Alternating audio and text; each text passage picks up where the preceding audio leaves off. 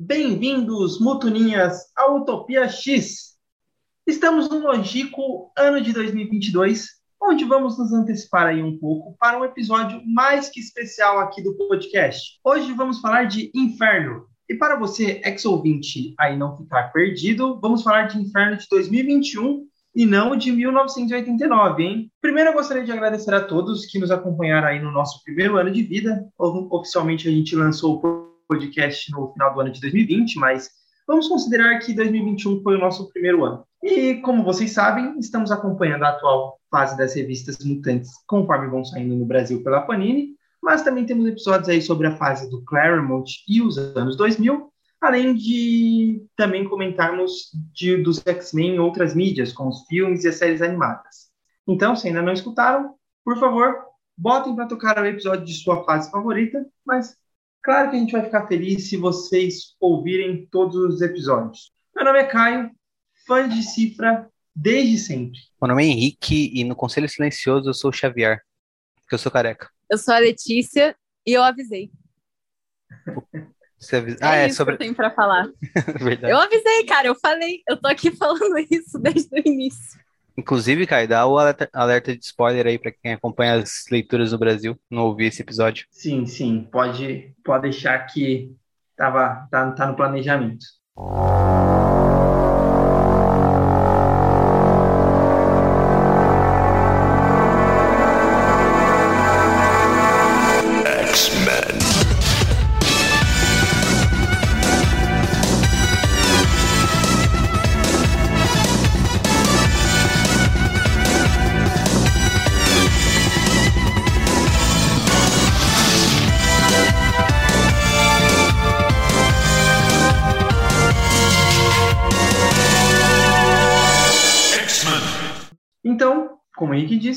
Vocês que estão escutando aí o episódio assim que ele for pro ar, nós vamos falar da saga Inferno com spoilers. No momento do lançamento desse podcast, a saga ainda não saiu no Brasil, ela vai ser lançada em alguns meses pela Panini, provavelmente no seu mix quinzenal, é, não temos certeza ainda. Então, caso prefira, volte no episódio depois de ler a saga. Mas, por favor, voltem mesmo.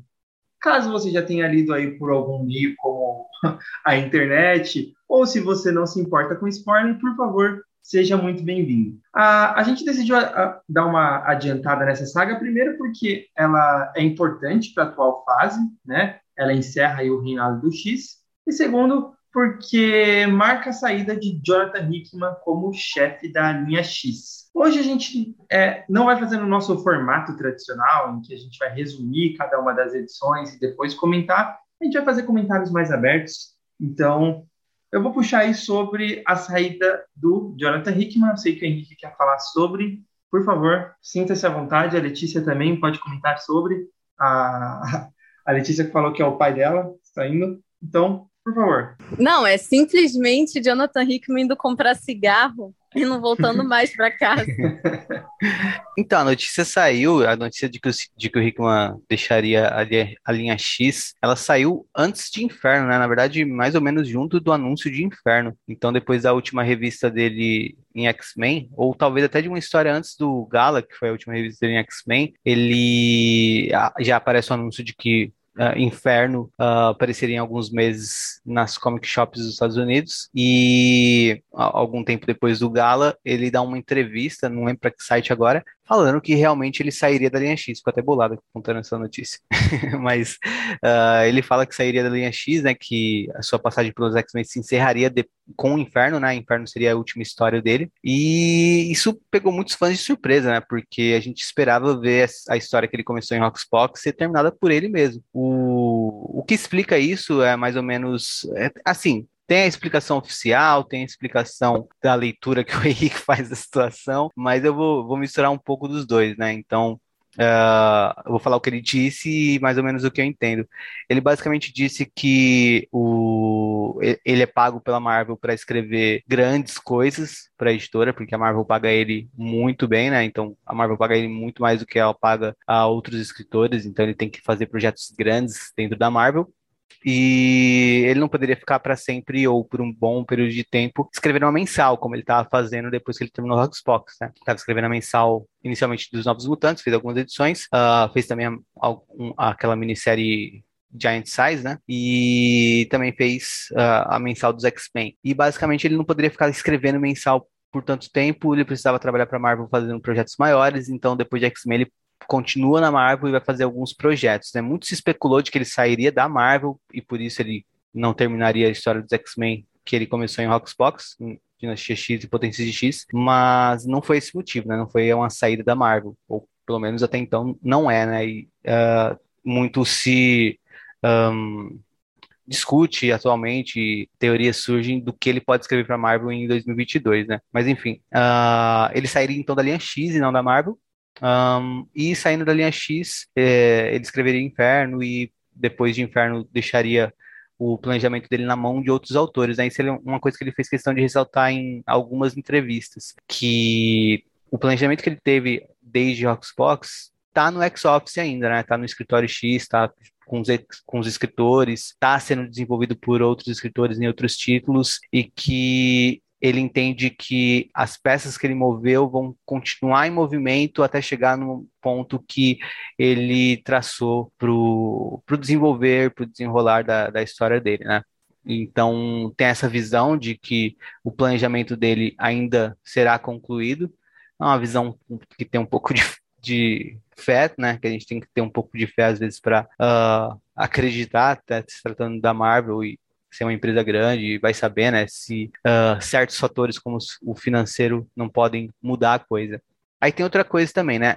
Desde que ele iniciou em Roxbox, ele havia comentado em algumas entrevistas que ele tinha desenvolvido uma história em três atos para os X-Men, sendo Roxbox o primeiro ato, e depois de Roxbox ele tentaria fazer com que uma linha de títulos uh, prosperasse, né? Um, e depois eles fariam o segundo ato no segundo ano. Não acontece um segundo ato no segundo ano, né? Não é X de espadas esse segundo ato dele. Uh, o segundo ato dele então seria Inferno e ele não estaria mais para completar um terceiro arco. Agora os motivos, né? Ele diz que como a linha uh, foi lucrativa financeiramente foi um sucesso e também como ideias prosperaram daquela visão inicial dele e vários títulos se iniciaram daquilo, tanto a Marvel como empresa visando os lucros, como os escritores que trabalham na linha X, eles queriam continuar na pegada de escrever coisas dentro desse primeiro ato dele, ou seja, o pós-Foxbox. Não queriam avançar para o segundo ato tão rápido. Então, no primeiro ano, teve todo uma leva de títulos, né? Teve o evento X de Espadas. No segundo ano, isso continuou em Reinado do X. E aí ele pôde finalmente terminar, uh, terminar com o Inferno, fazer o segundo ato dele. E agora o que a gente vai ver depois de Inferno é uma continuação desse segundo ato, né? E a gente não sabe quão longo vai ser também, né? Pode ser um ano, pode ser dois, pode ser mais. Então é tudo meio incerto. E um terceiro ato finalizaria tudo, né? Ou uh, talvez uma minissérie que encerrasse tudo, ou um grande evento, uma grande saga, ou talvez uma leva de títulos que durante o ano seria trabalhado até chegar nisso, né? Então poderia ser um terceiro ato que começasse uh, e desenvolver e fosse desenvolvido, e aí depois teria um clímax, um final numa grande saga, coisa do tipo. Não se sabe bem, né? Não dá para ter certeza de nada. Mas é basicamente isso. Ele tinha um plano de três atos, concluiu o segundo agora Inferno. Um, o quanto desse segundo ato foi concluído, como isso foi concluído, como isso foi desenvolvido, é o que a gente vai comentar hoje, vai conversar sobre hoje. Né? Então a gente vai conversar sobre a história e sobre esse contexto de publicação também numa saída do Hickman. E eu vou fazendo, fazendo outros comentários conforme a gente chegar, conforme a gente estiver falando da história e tiver a ver com ela, e também no final, talvez, mas queria saber de vocês, como que vocês, uh, Caio e Letícia, se relacionaram com essa notícia do, da saída do Hickman? Como que vocês se agiram como, quando ficaram sabendo da saída dele como vocês estão se sentindo agora que ele conclui o Inferno e vocês sabem que essa história iniciada em Roxbox vai seguir sem seu autor? Bem, Henrique, é, eu aprendi que não se pode confiar em homem nenhum. Porque eu. Eu, caralho, cara, eu defendi muito Jonathan Hickman. Fiquei falando, o Hickman vai ficar. Ele vai ficar durante mais alguns anos, vai ser incrível. E eu defendi isso para todo mundo que falava, não, óbvio que o Hickman vai sair. E ele foi lá e saiu, cara. Pelo amor de Deus. Mas enfim, ok. de início, é, eu fiquei ali naquela beirada, naquele limiar de coringar, né? De me tornar o coringa. Mas, hoje em dia, eu tô mais. Ok, eu fiquei, caraca, ok. É, Jonathan Hickman deixou ali com a galera, tem ótimos, alguns ótimos escritores ali também, entendeu? Então, hoje em dia eu tô, ai, cara, as coisas acontecem assim, mas eu ainda fico meio triste, porque inferno. Deu só quatro edições e ser, tipo, agora tecnicamente o final da, da era do Jonathan Hickman, me deixa meio bolada, porque parece que a história foi, tipo, extremamente apressada, sabe? E eu acho que se ela não tivesse sido, se ela tivesse sido separada mais bonitinho, tivesse é, mais edições e tal, fosse melhor preparada, é, ela teria sido, tipo, uma história muito, muito, muito mais incrível do que ela acabou sendo, sabe? Sem falar que, cara, é, é literalmente isso que eu falei. Parece que as coisas foram muito corridas. Parece que o homem, Jonathan Hickman, saiu correndo, saiu fugido da Marvel. E eu não entendi direito por que ainda. Mas, enfim, é, é isso aí, cara. Né? Tudo acaba, muito triste que Jonathan Hickman saiu assim, meio fugido da, da linha. Mas fazer o quê, né? Pelo menos ele trouxe várias coisas boas, entendeu? Esse negócio que ele criou aí com Krakoa vai continuar durante um bom tempo, eu acho. Sim. É, eu, eu sinto que, na verdade, o Jonathan Hickman ele trouxe muitas coisas boas para a saga e muitas coisas desnecessárias também, ao mesmo tempo. É, acabou que eu acho que o. Eu não sei se vai ser tão. vai ter um peso tão grande quanto teve em quarteto e como teve também em Vingadores a passagem dele, porque eu acho que acaba ficando meio que com altos e baixos, pelo menos para mim. Eu gosto muito de tudo que ele criou em Krakow, acho que é tipo incrível. Eu espero que essa fase de Krakow dure anos, anos, anos, anos, anos e anos, mas ao mesmo tempo tem algumas algumas decisões que eu já não, não gosto, principalmente relacionada ao retcon da Moira e outras mais bobas, como por exemplo, como por exemplo a revista que ele escrevia se chamar X-Men e tipo nem ser um grupo de X-Men, podia se chamar outra coisa. Mas aí eu entendo também que provavelmente nem é decisão dele, deve ser coisa da Marvel, questão de venda mesmo. Ah, cara. É algo mais simples. Quanto a isso, eu tenho até um comentário também que, é, em relação à entrevista recente que ele deu, esse lance dos títulos, é, dos nomes das revistas da linha X, é uma questão pensada mesmo pela, pela Marvel como um todo e também pelos autores uh, em acordo que é um lance de que eles decidiram que eles usariam títulos uh, que remetessem a equipes ou conceitos anteriores, mas que eles enganariam o leitor, eles, seriam, eles subverteriam a expectativa do leitor que, por exemplo, fosse ler Carrascos e esperasse uma coisa e visse uma coisa completamente diferente. Então, essa, esse debate que a gente até, não debate, né, mas esses comentários que a gente até fez com recorrência de tipo, uh, por que, que esse título se chama Carrascos? Por que, que esse título se chama Satânicos?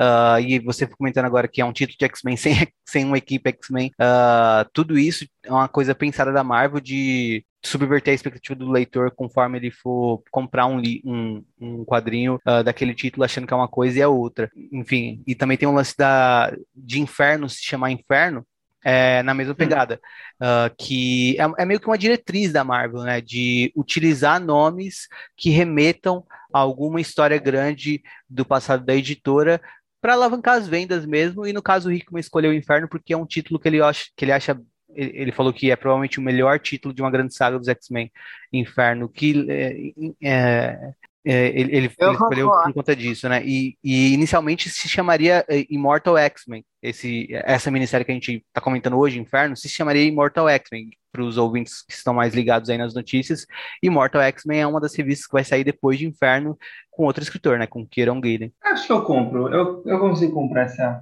essa ideia. Eu imagino que é coisa editorial mesmo. O é meu você ver... nem era tanto com, as outras, com os outros títulos mesmo, era mais com, com, com o né? próprio do X-Men. Mas é tranquilo. Cara, mas tu prefere, tu prefere o X-Men do Jerry Duggan do que o X-Men do Jonathan? É que. Não, claro que não. Ai, pô. É que, é que é uma do questão tipo. que, assim, é que o... você comparar o X-Men do Gary Dugan é você, tipo, jogar para baixo qualquer, qualquer comparação. Qualquer coisa vai, vai ser. Você prefere tomar um tiro ou os X-Men do, do Que horror, gente. Eu prefiro tomar um Caraca, que tiro. esculacho! Mas é, é nesse naipe. Então, acho que, assim, o que eu gosto mesmo da equipe de X-Men não tem nada a ver com o que o Dugan tá escrevendo. Eu acho que ele ainda não entendeu o que, que ele tá, o que, que ele tem em mãos, mas deixa esse para outro dia. Eu acho que uma coisa que o Henrique comentou agora que é interessante sobre o título do Inferno, porque quando eu fui ler, eu esperava que, sei lá, um orelhão virasse um demônio, um carro virasse um gárgula, e nada disso acontece, né? Teria sido muito legal, né? Teria sido muito maneiro. Cara, uma, uma questão também interessante é que Inferno, né? Isso é legal a gente comentar também para. Até agora a gente não deu spoiler nenhum e daqui a pouco a gente chega. Então, se alguém que não tiver lido Inferno tiver ainda ouvindo a gente, saiba que é por sua conta e risco. Mas um negócio interessante de saber de Inferno antes de você ler ah, é que, ou enquanto você lê, né? Enfim, ah, é que tudo que acontece em Inferno basicamente se passa depois de todas as revistas que saem junto de Inferno nos Estados Unidos, né? Então, Inferno começou a sair em outubro ah, ou setembro, acho que foi no final de setembro, sei lá. Ah, enfim, teve quatro edições entre setembro e agora a primeira semana de janeiro de 2022, né? E tudo que acontece dentro do Inferno é praticamente depois de tudo que, acon- que acontece, de tudo que é lançado enquanto o Inferno é lançado, né? Então, no mês que saiu o Inferno 1, tava saindo algumas revistas e essas revistas cronologicamente se passavam antes de Inferno, né? A única revista que tem um pouquinho de conexão com o desfecho de Infernos é a última edição de Carrascos, mas é bem de leve mesmo. Então, também do julgamento do Magneto, tem uma conexão. é, então, mas dá para entender também que o julgamento do Magneto acontece totalmente antes de Carrascos, né? Antes. De Carrascos não, de, de Inferno. Mas enfim, é- é- é- e fica até como uma preocupação que eu- quando eu ah, parei para pensar nisso e nas publicações brasileiras, fica até uma pre- preocupação da Panini seguir ah, lançando conforme as datas de lançamento da Marvel nos Estados Unidos, né? Que eu acho que para Inferno tem que ter um trabalho de curadoria de perceber que os acontecimentos de Inferno se passam depois e lançar Inferno tudo junto, porque vai ser muito chato se no Brasil Inferno for lançado ah, junto de outros títulos no mix, sabe? Para mim, o Inferno tem que sair num mix único ou em duas edições que seja, ah, e na sequência mesmo, depois que acabar todas essas edições que terminaram agora nos Estados Unidos, ah, a última sendo na semana passada Carrascos, né? E na- que foi na segunda semana de janeiro. Mas enfim, é, o ideal seria isso, que a Panini publicasse todos os títulos mensais que acontecem cronologicamente antes de Inferno, e aí sim fechasse Inferno, ah, e aí depois de Inferno publicasse a saga que vai vir depois de Inferno, né? Que é X-Lives, X-Deaths de, Deaths de Wolverine, de, de Wolverine, Ah, X-Lives, X-Deaths of Wolverine, que deve ser traduzido como 10 mortes, 10 vidas, ou X mortes, X vidas de Wolverine. O- uma coisa que acontece em, em julgamento de Magneto, não é um bem spoiler, mas é que em determinado momento a Hope tá com o capacete do Xavier. E aí eu fiquei, tipo, quando eu tava lendo o julgamento do Magneto, eu falei, é, que momento isso aconteceu? Isso só vai ser explicado depois em Inferno, né? Tem também uma cena bizarra em Julgamento do Magneto, que é só a mística atrás de uma moita, olhando todo mundo brigando e falando. Putz, Muito interessante Verdade. isso aí. tinha esquecido disso. Ninguém vai prestar atenção no que eu tô fazendo. Nossa, eu nem tinha, nem, nem tinha me tocado. Realmente tem essa cena e ela, tipo, fica muito perdida lá no julgamento do Magneto. É, tem algumas coisas que, se você ler a linha X como. Inclusive, é, é- é um, um bom ponto para a gente pensar na leitura da linha X atualmente, né? Porque a gente fala muito, ah, ler os outros títulos é opcional e tudo mais, mas tem um ponto de inferno que a gente começa a pensar, será que é tão opcional assim? Porque será que isso vai ser explorado na principal revista da linha X que vem depois de Inferno, que é Immortal X-Men? Porque tem leitores que acompanharam, por exemplo, Eu espero que sim, Henrique. Eu espero muito que Mortal X-Men não me decepcione, porque eu só penso sobre isso agora. Não, mas eu tô falando especificamente da questão do Colossus, sabe? O que foi desenvolvido com Colossus em X-Force, se isso vai ah, Nossa, é verdade. reverberar em Immortal X-Men, ou se isso vai se resolver só em X-Force e nem vai dialogar com o Immortal X-Men, sabe? Então é uma, é uma Pelo pergunta. amor de Deus, tenho. né? Tem que, tem que dialogar. Eu tem acho falar. que vai, porque o Kieran Gillen falou que das primeiras duas edições, cada uma vai ser focada em um membro do conselho. Isso é genial, né? E eu Então, acho que, acho que essa. Pois Acho que é. acho que essa revista vai ser longa, eu acho que vai ter no mínimo umas 24 edições. Eu acho que vai ser no mínimo Ah, dois anos de. Mortal X-Men. Eu tenho a impressão de que tudo que a gente tá vendo ser lançado depois de Inferno vai não só ser durante Destiny of X, né, que é esse ano, mas algumas coisas que vão sair durante a Destiny of X vai continuar depois mesmo. E Mortal X-Men eu acho que vai ser o carro-chefe da franquia X por um, por um período de dois anos. Mas eu tenho as Graças minhas profecias furadas, né? Porque eu, eu imaginei que eh, o Jonathan Hickman ficaria na linha X por 10 anos. Então quem sou eu para falar alguma coisa?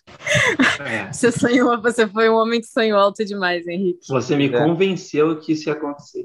Não, mas eu vim tal- aqui É. colocar minha voz defendendo a sua tese. Não, mas inclusive, talvez. É porque assim, a gente estava chamando de era de, era de Jonathan Hickman, né? E agora a gente tem que mudar e passar a chamar de era de Krakoa, ah, porque o autor caiu fora.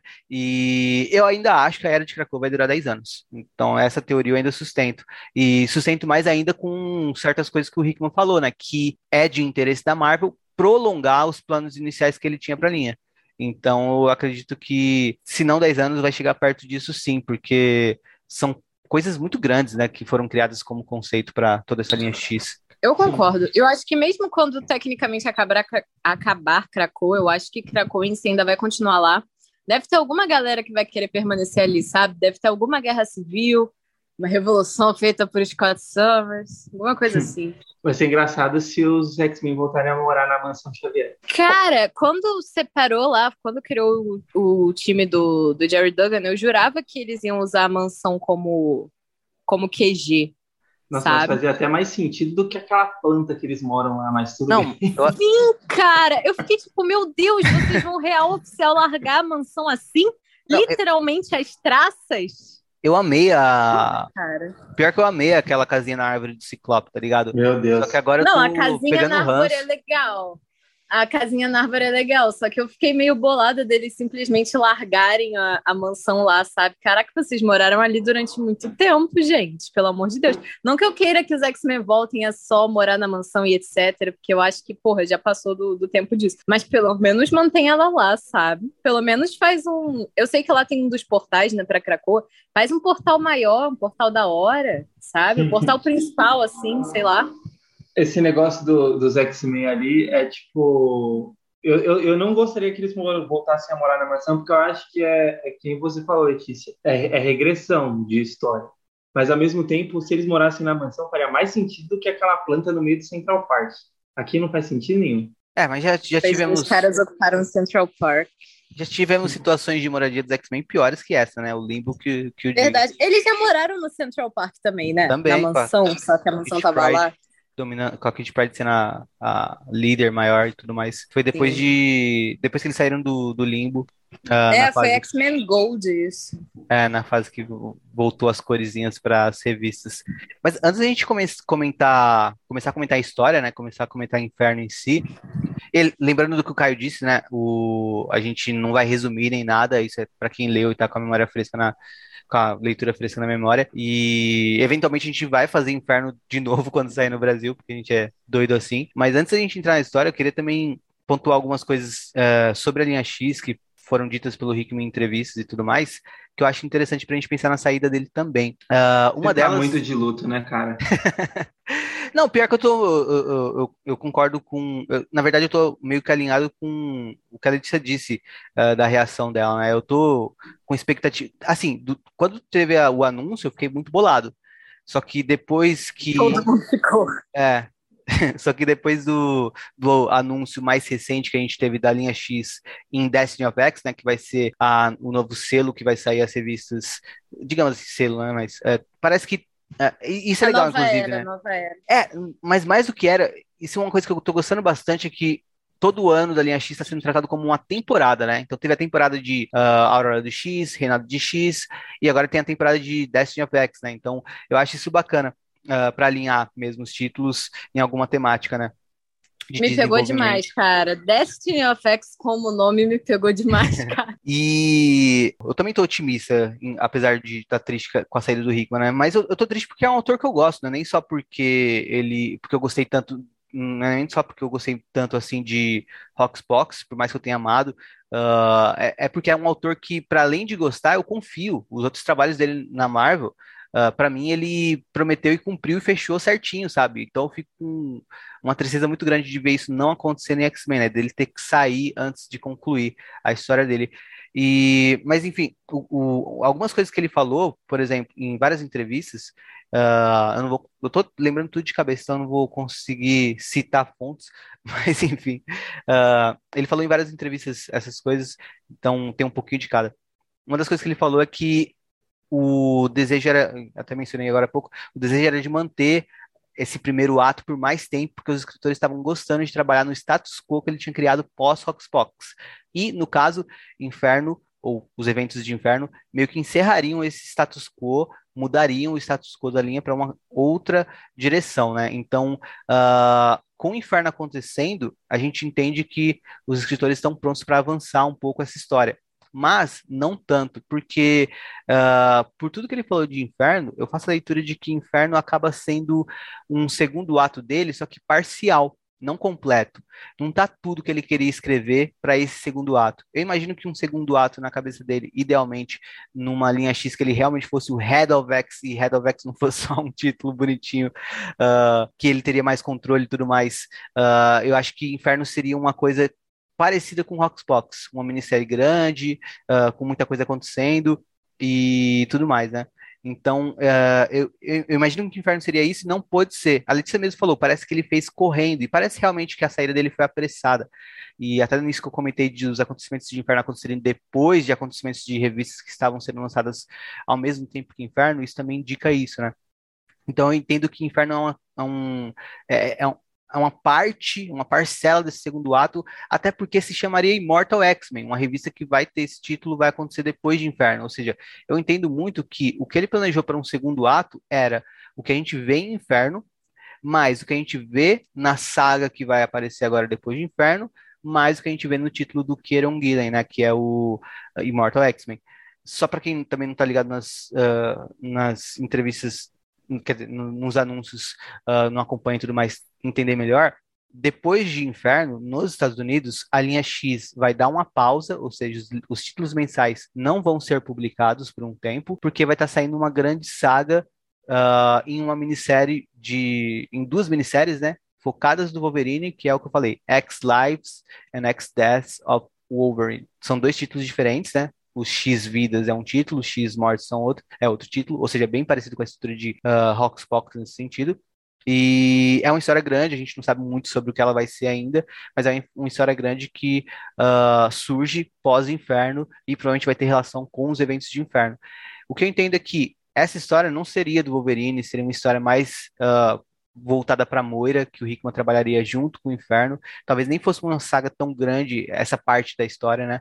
Mas acabou sendo talvez porque o editorial pensou em fazer um título grande com o Wolverine nessa fase que não estava tendo ainda.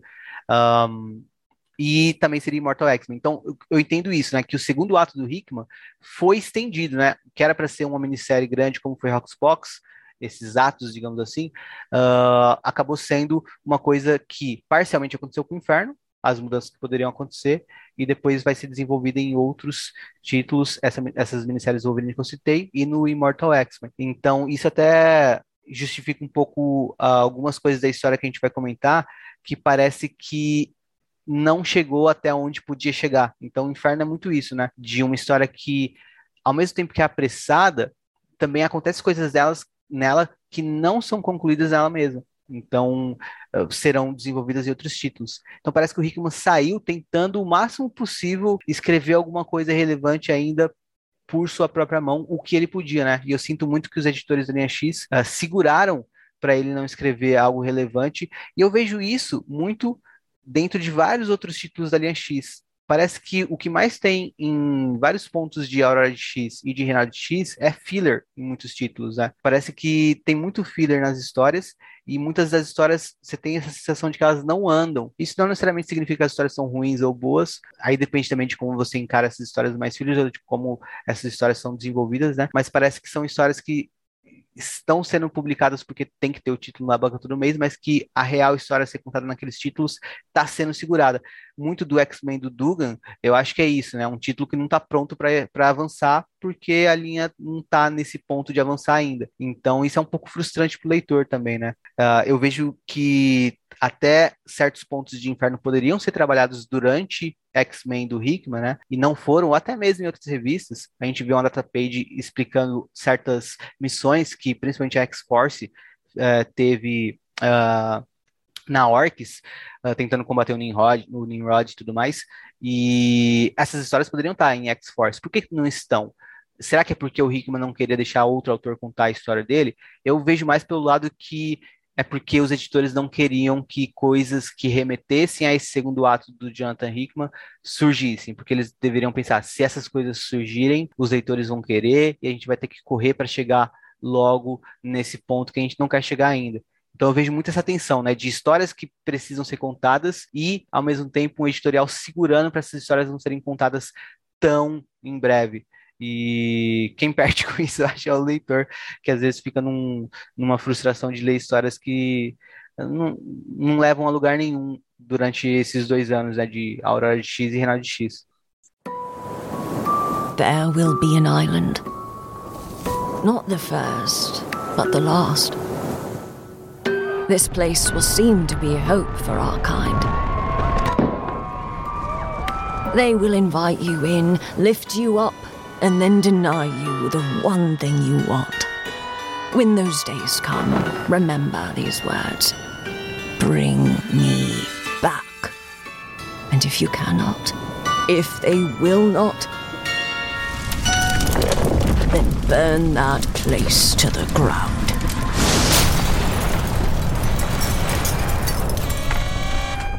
Bom, pelo que a gente já viu, o Henrique ele está extremamente chateado com a saída do Hickman, mas vamos puxar aí para o assunto principal da noite, que é a história em si, né? Comentar um pouco aí de Inferno, que infelizmente não tem nenhum orelhão virando um demônio, mas tem aí o nome da, da saga remetendo à, à clássica, né? Mas o que a gente consegue ver nessa saga é que finalmente tem a volta dela, a Destiny, ou aqui no Brasil, a Sina. O que, que você curtiu dessa primeira edição de Inferno, Letícia? Fora a volta da Sina, claro. Olha, cara, eu gostei de tudo. Eu não vou mentir para você, cara, eu estava esperando esse momento há muitos anos. Há mais anos do que, do que o Jonathan Hickman começou a escrever X-Men. E eu tenho provas concretas disso. É, que eu acho que eu já mostrei pro Henrique alguma vez. Minhas fanfics que o Jonathan Hickman roubou o plot, enfim. É... Cara, eu não sei, eu gostei muito dessa primeira edição, porque não é que acontecem tantas coisas assim quando você para pra pensar, porque tem tipo uma grande parte em que eles recontam aquela cena da de quando a Moira encontra a Sina pela primeira vez e tal. Aquela Verdade. Então, tem, tipo assim, aquelas velhinhas nada a ver conversando com, a, com o pessoal da Orcs, todas essas coisas, sabe? Mas tem, tem duas coisas que eu absolutamente amo nesse gibi. Uma delas é todas essas cenas da Moira junto com o Magneto com o Xavier, porque eu acho elas hilárias, cara. Porque dá pra ver que ela não aguenta mais esses dois caras. É muito, muito, muito engraçado. E também ela, ela passa, tipo, umas cinco páginas só falando o quanto, o quanto que ela odeia a, a Sina e contando o plano de como ela né, planejou para ela nunca mais voltar a viver. E é muito engraçado, cara. Porque tem uma hora que o Magneto simplesmente está olhando para ela com uma cara de tipo, Charles, eu acho que a gente fez merda em confiar nessa mulher maluca. e é muito bom, é muito engraçado toda essa parte, cara. É sensacional eu... ela gritando com o Xavier e com o Magneto eu gosto que ela deu, o, ela deu uma tarefa pro Xavier e pro Magneto. Sim. Tipo, ela não falou para eles fundarem um país. Ela simplesmente deu uma tarefa que era não deixe a Sina voltar. E eles falham miseravelmente nessa tarefa. Sim. Eles tinham um trabalho, cara. Um trabalho. E é muito engraçado que ela fica jogando isso na cara deles toda hora, cara. Muito bom. Porque quando você para pra pensar, a Moira, a gente tem essa ideia de que ela estava por trás de tudo, etc. Mas o Xavier e o Magneto, eles são dois incompetentes. Tipo, ela fala para eles fazerem uma coisa, eles vão lá e fazem outra, que é o completo oposto, sabe? Eu acho isso muito engraçado, porque dá pra ver que ela não aguenta mais ficar perto desses dois caras. Ela já tá tipo, cara, cansei dessa incompetência, dessa insolência de vocês dois. Pelo amor de Deus, não fazem nada direito, não prestam para nada. E é muito engraçado, cara, toda essa cena dela, dela discutindo com eles. E é muito bom. Mostra o, todo o ódio da Moira. É muito engraçado, cara. Eu, eu achei, pelo menos. Me diverti demais com essas páginas, cara. Muito bom, muito bom. No final, ela só tá tipo, não. É, porque o Xavier ficou, não, a gente vai lá e a gente faz o que você pediu pra gente fazer, de boa. Aí a Moira já tá lá, tipo, tu não mente pra mim sobre isso, hein? Porque eu não durmo há, tipo, mil anos por causa dessa mulher. Eu odeio ela. Eu não quero que ela pise no solo de Cracoa. Eu não quero que ela respire o ar de Cracoa. É, eu quero ela, é, tipo, queimada da existência. E aí o Magneto olhando para ela com uma cara, tipo, ok, a gente já entendeu. E é muito engraçado. A outra parte, obviamente, é o final, né, no, a cena do conselho, também é muito engraçada para mim, cara. Eu acho essa revista bizarramente divertida. Primeiro, todas as expressões, todos os personagens quando a Sina volta. Segundo, o Magneto achando que ele estava fazendo algo, sabe? O Magneto estava, tipo, completamente confiante, porque a Moira falou, tira a mística do conselho. Aí eles falaram, não, vamos né, fazer aqui um negócio, por que, que a gente não, não muda um pouco o conselho? O Magneto começa a falar. Ele fica tipo, até eu acho que eu vou me aposentar, gente, para poder curtir Cracoa, sabe, o paraíso. Aí a mística vira para ele e fala, Eric, eu acho que isso é uma ideia excelente. E aí eles ficam tipo, nossa, que bom que você concorda e tal. Eles estão achando que ela tá comprando total isso. E aí ela só vira e fala: não, eu tenho uma pessoa aqui que eu acho que pode fazer super parte do conselho. E aí a cena aparece e é sensacional. Momento único, icônico dessa era de Cracoa. Muito bom. Eu achei Sim, ótimo, caras, eu amei. Inclusive. O capacete dela refletindo a os cara dois, do né? Xavier e do Magneto é maravilhoso. Cara, inclusive, é, é, um dos pontos que a gente adora ressaltar aqui quando acontece e vale ressaltar novamente, né? O, muita gente fala que cronologia tem que ser completamente abandonada e etc, tal, tal, tal, mas Letícia, só, acho que vale a pena você até falar disso, né? Uh, essa cena, vale. o, o, quanto ela é poderosa para você que acompanhou a cronologia X e que uh, sabia há quanto tempo a Mística e você estavam esperando um retorno da Cina, sabe? Cara, eu amo essa cena demais. Virou uma das minhas cenas preferidas ever de, de X-Men, cara. Eu tava, eu tava muito hypada para isso. Eu ainda estou, ainda não acredito que isso está acontecendo, eu ainda não acredito que vai existir uma era chamada Destiny of X. Hum. Que, inclusive, a propaganda no site da Marvel era com uma, uma frase da Cina. E eu fiquei, meu Deus, o que, que é isso? Que mundo é esse em que a gente está vivendo? Que a Cina é uma personagem super importante. Ela, a Moira, até o Cifra, cara, é tipo. Enfim, a inversão de valores. Muito é, cara, bom. E é Eu um, amei, cara. É um negócio, tipo, pra, até fazendo uma relação com o momento atual, uh, de algo parecido que aconteceu. Para os fãs do Homem-Aranha no cinema, ver o Tobey Maguire, ver o Andrew Garfield aparecendo uh, no filme e tal, uh, ah, para os fãs da Cina, cara, é um negócio ainda que mais... eu. É, é um negócio ainda muito mais impactante, porque foram anos e a, a, a, além desses anos, foi uma construção Uh, foram, foram anos dela morta e tudo mais, né? Porra, quando que ela morreu? Fazia, editorialmente falando, foi... 1989, cara. Putz, eu não sei fazer matemática, mas isso é ano pra caramba. Mas enfim, o... Uh, não só por isso, mas também por toda a construção Tem 32 que o Hickman... anos. 30, 32 anos. É, e, e, o, e o Hickman ainda faz toda uma construção da com aquelas duas edições da Mística uh, em X-Men, né? Pra Ótima construção aument... por parte de Jonathan Hickman para além do de Roxbox, tem essas, essas cenas e tal, essas duas edições, né? Então é uma construção também que até constrói esse sentimento o máximo possível no leitor que não acompanhava a linha X antes dessa era atual, né? Então é bem bacana por esse, é, nesse sentido. E para além disso, na, na, é claro, a, o, a grande coisa dessa primeira edição é isso que a gente está comentando, né?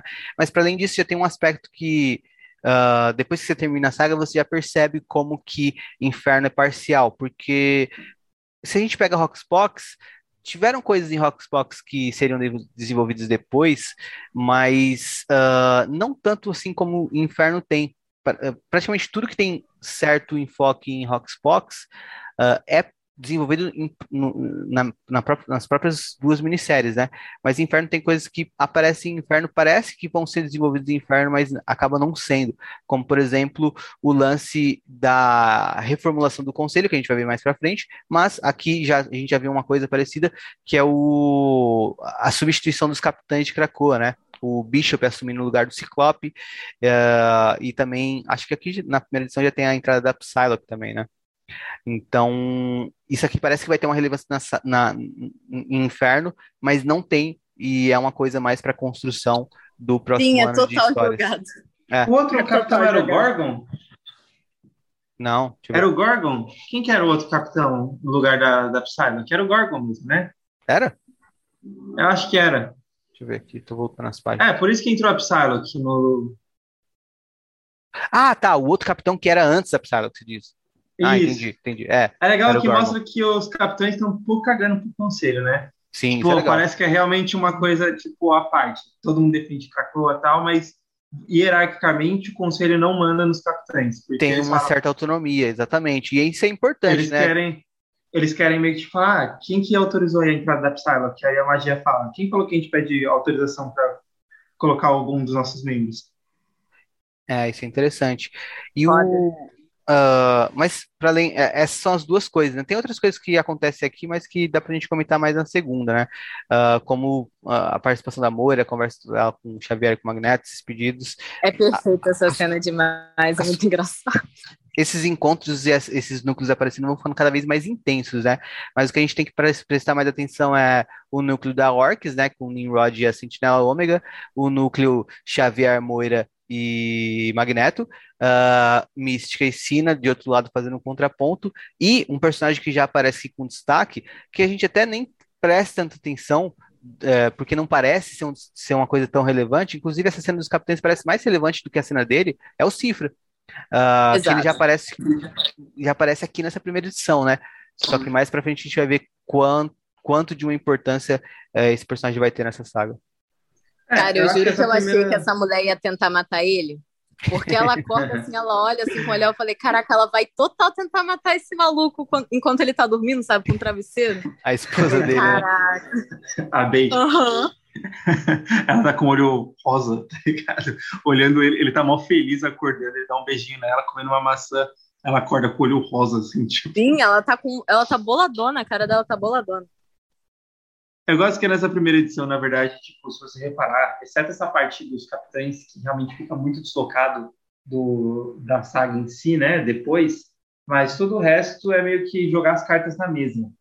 Tem a, a questão da Orcs, a questão da Mística e da Sina, a questão do Cifra, já mostra que o Cifra vai ser, vai ser importante para a saga, e você só vai ver lá no final, e tem toda a treta do conselho, né?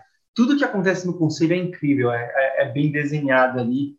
É, Sim. Eu, eu, gosto que no começo da fala, quando depois que os capitães é, falam que vai ter a troca, tal, eles vão embora, vão lá para Madrid por bebê, aí fica só o conselho, e o Xavier começa a fazer o, o, o, o discurso dele a cara que o Sinistro faz na hora que o Xavier tá fazendo o discurso dele, de tipo, cara é de perfeito, cara é maravilhoso. E aí, somando também a toda a questão da hora que a Sina volta, e realmente, como a gente falou, a expressão de cada um deles. E, de novo, a do Sinistro, Sinistro show Eu de... fiz uma carinha de... Eu fiz uma, uma figurinha de WhatsApp para cada cara dessa. É maravilhoso. É legal que, tipo, todo, tem alguns que estão tão neutros, tipo o, o Exodus. O Exodus é, é neutro, só que é o, o bem de, de Krakoa e tal. O Sinistro e o Sebastian Shaw querem o caos. é muito bom. E eh, antes da gente avançar, eu queria comentar uma coisa também, que a, abertura dessa, dessa edição, né, a primeira página dela, é igualzinha à primeira página de Rox Fox também, né? De, de ah, é verdade, só que com a Emma. Exato, em vez do que Dinastia X é o Ciclope e a Jean Grey nascendo, né? E o, e o Xavier é, colocando a memória neles, né? Exatamente. E essa é a Emma fazendo o Xavier e o Magneto nascerem lá e ela coloca a memória neles e fala mim meus X-Men, né? É claro que já banalizaram esse, essa frase. tá banalizada já. Todo mundo agora fala. Mas tá até perdendo peso. Mas É, mas a, a Emma fez como um deboche, então foi até, foi até da hora. nesse Não, foi total deboche. Cara, um lance que eu gosto muito na escrita do Hickman, em como ele constrói as histórias, é que ele te mostra certas coisas que, a princípio, você não vai ter o real significado delas. Mas conforme você vai avançando na leitura de- da, da história, essas coisas vão voltando à sua memória e, e você vai, aí sim, aderindo um significado a elas. Ah, tanto essa cena inicial da, da Emma, que é só no final, na quarta edição, que a gente vai ah, aderir um significado ah, real a ela, ah, mas como em vários momentos de, de todos os desenrolar dos acontecimentos. Por exemplo, ah, quando o Xavier e o Magneto, depois que a Moira fala para eles, ó, apaga essa cena dos backups, não deixe isso acontecer, faz isso daí. E a gente vê o Xavier e o Magneto aparecendo e indo até um backup do cérebro e tudo mais, pegando, parece uma coisa.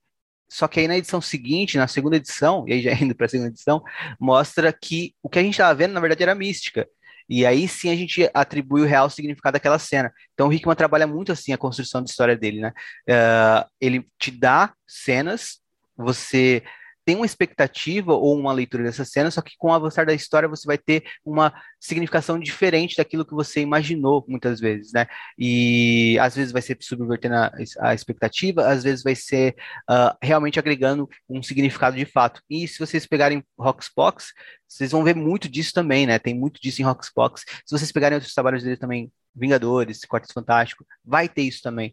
Então, eu acho que isso é muito bacana, porque toda vez que eu vou ler uma. Por conta disso, toda vez que eu vou ler uma revista do Hickman, eu meio que presto um- uma atenção, sei lá, 100 vezes maior do que eu presto atenção a alguns autores que eu sei que não tem todo esse cuidado que ele tem. Mas parece, principalmente quando são histórias assim muito importantes que ele está se dedicando, né?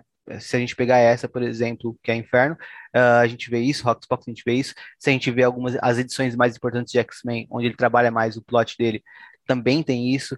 Então, eu, eu gosto muito desse jeito dele contar a história. É uma das coisas que ah, eu vou sentir falta na ausência dele, né? De novo, mais uma carta de amor ao Henrique. É. O Henrique ama demais, cara. Muito bom. Eu, eu queria aproveitar que você puxa essa, essa questão da, da mística indo atrás do, do sinistro e tal, se passando pelo Xavier, se passando pelo Magneto. E toda essa cena termina com a mística chegando lá no 5, né? É, ela tá. O corpo do Xavier, né? Ela se transformou no Xavier, então eles estão achando que ela tá falando. Estão falando com o Xavier. E aí ela pega o cérebro e dá pra Hope, né? E aí ela pede pra Hope voltar as memórias para Sina. É legal que ela, ter, ela eles ressuscitaram a Sina jovem, né? Que a mística é safada, claro. e, e aí depois a, a, a Hope que devolve as memórias para a Sina. E isso meio que ficou aberta aí uma questão de como que a Hope fez isso, né? Porque eu, eu vi muita gente também fazendo barulho sobre isso. Porque, na teoria, os poderes da Hope funcionam quando ela está perto de alguém e ela consegue absorver o... Ah, mas tem um bilhão de telepatas em Cracoa. É, esse é o É, Eu isso acho que que dá para absorver assim. É, exato. Eu acho que nesse sentido, e até também, a gente nunca soube o real poder, a extensão dos É, poderes da, a gente- da Hope, né? A gente Ela não sabe se ela reconhece de quem que ela tá retirando o poder, né? É, tem essa O- questão, ou então alcance- até também o tempo que ela fica com esse poder. É. Ou Mas até o, o alcance um- físico, tipo, próximo ali. Ou até o alcance espacial é, também, né? é. Pode ser um alcance espacial de metros ou pode ser de quilômetros. A gente não sabe bem.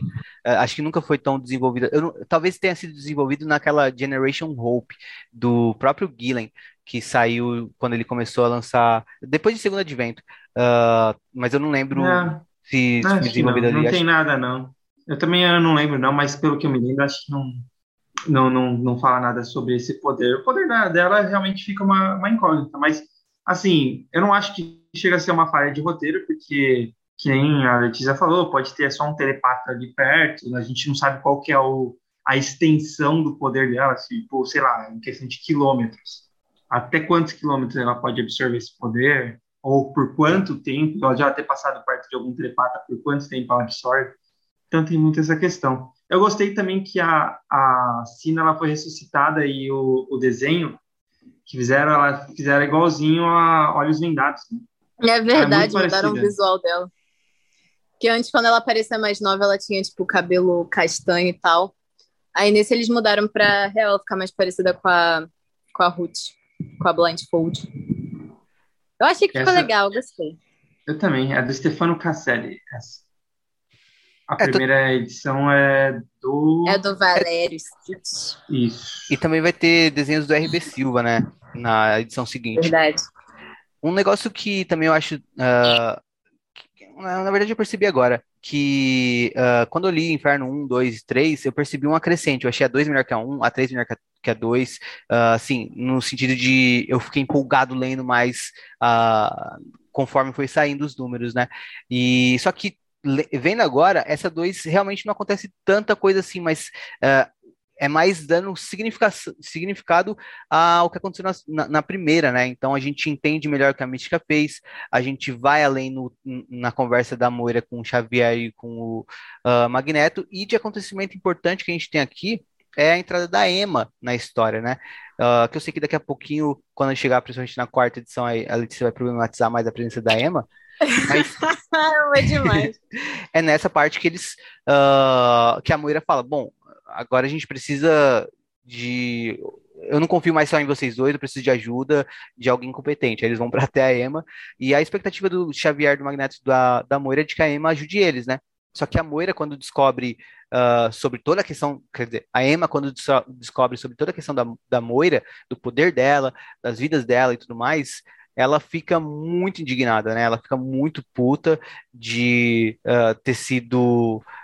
De não ter feito parte disso de, e de ver que esses caras estavam manipulando, e junto com a Moira, ah, todos os mutantes, tanto tempo, ah, sem contar a real, a realidade que, que, que os envolve, né? Ela fica muito puta, reage mal, e aí a Moira fala: Bom, acho que foi uma ideia ruim, vamos precisar de ajuda de outra pessoa, e aí entra o Colossus.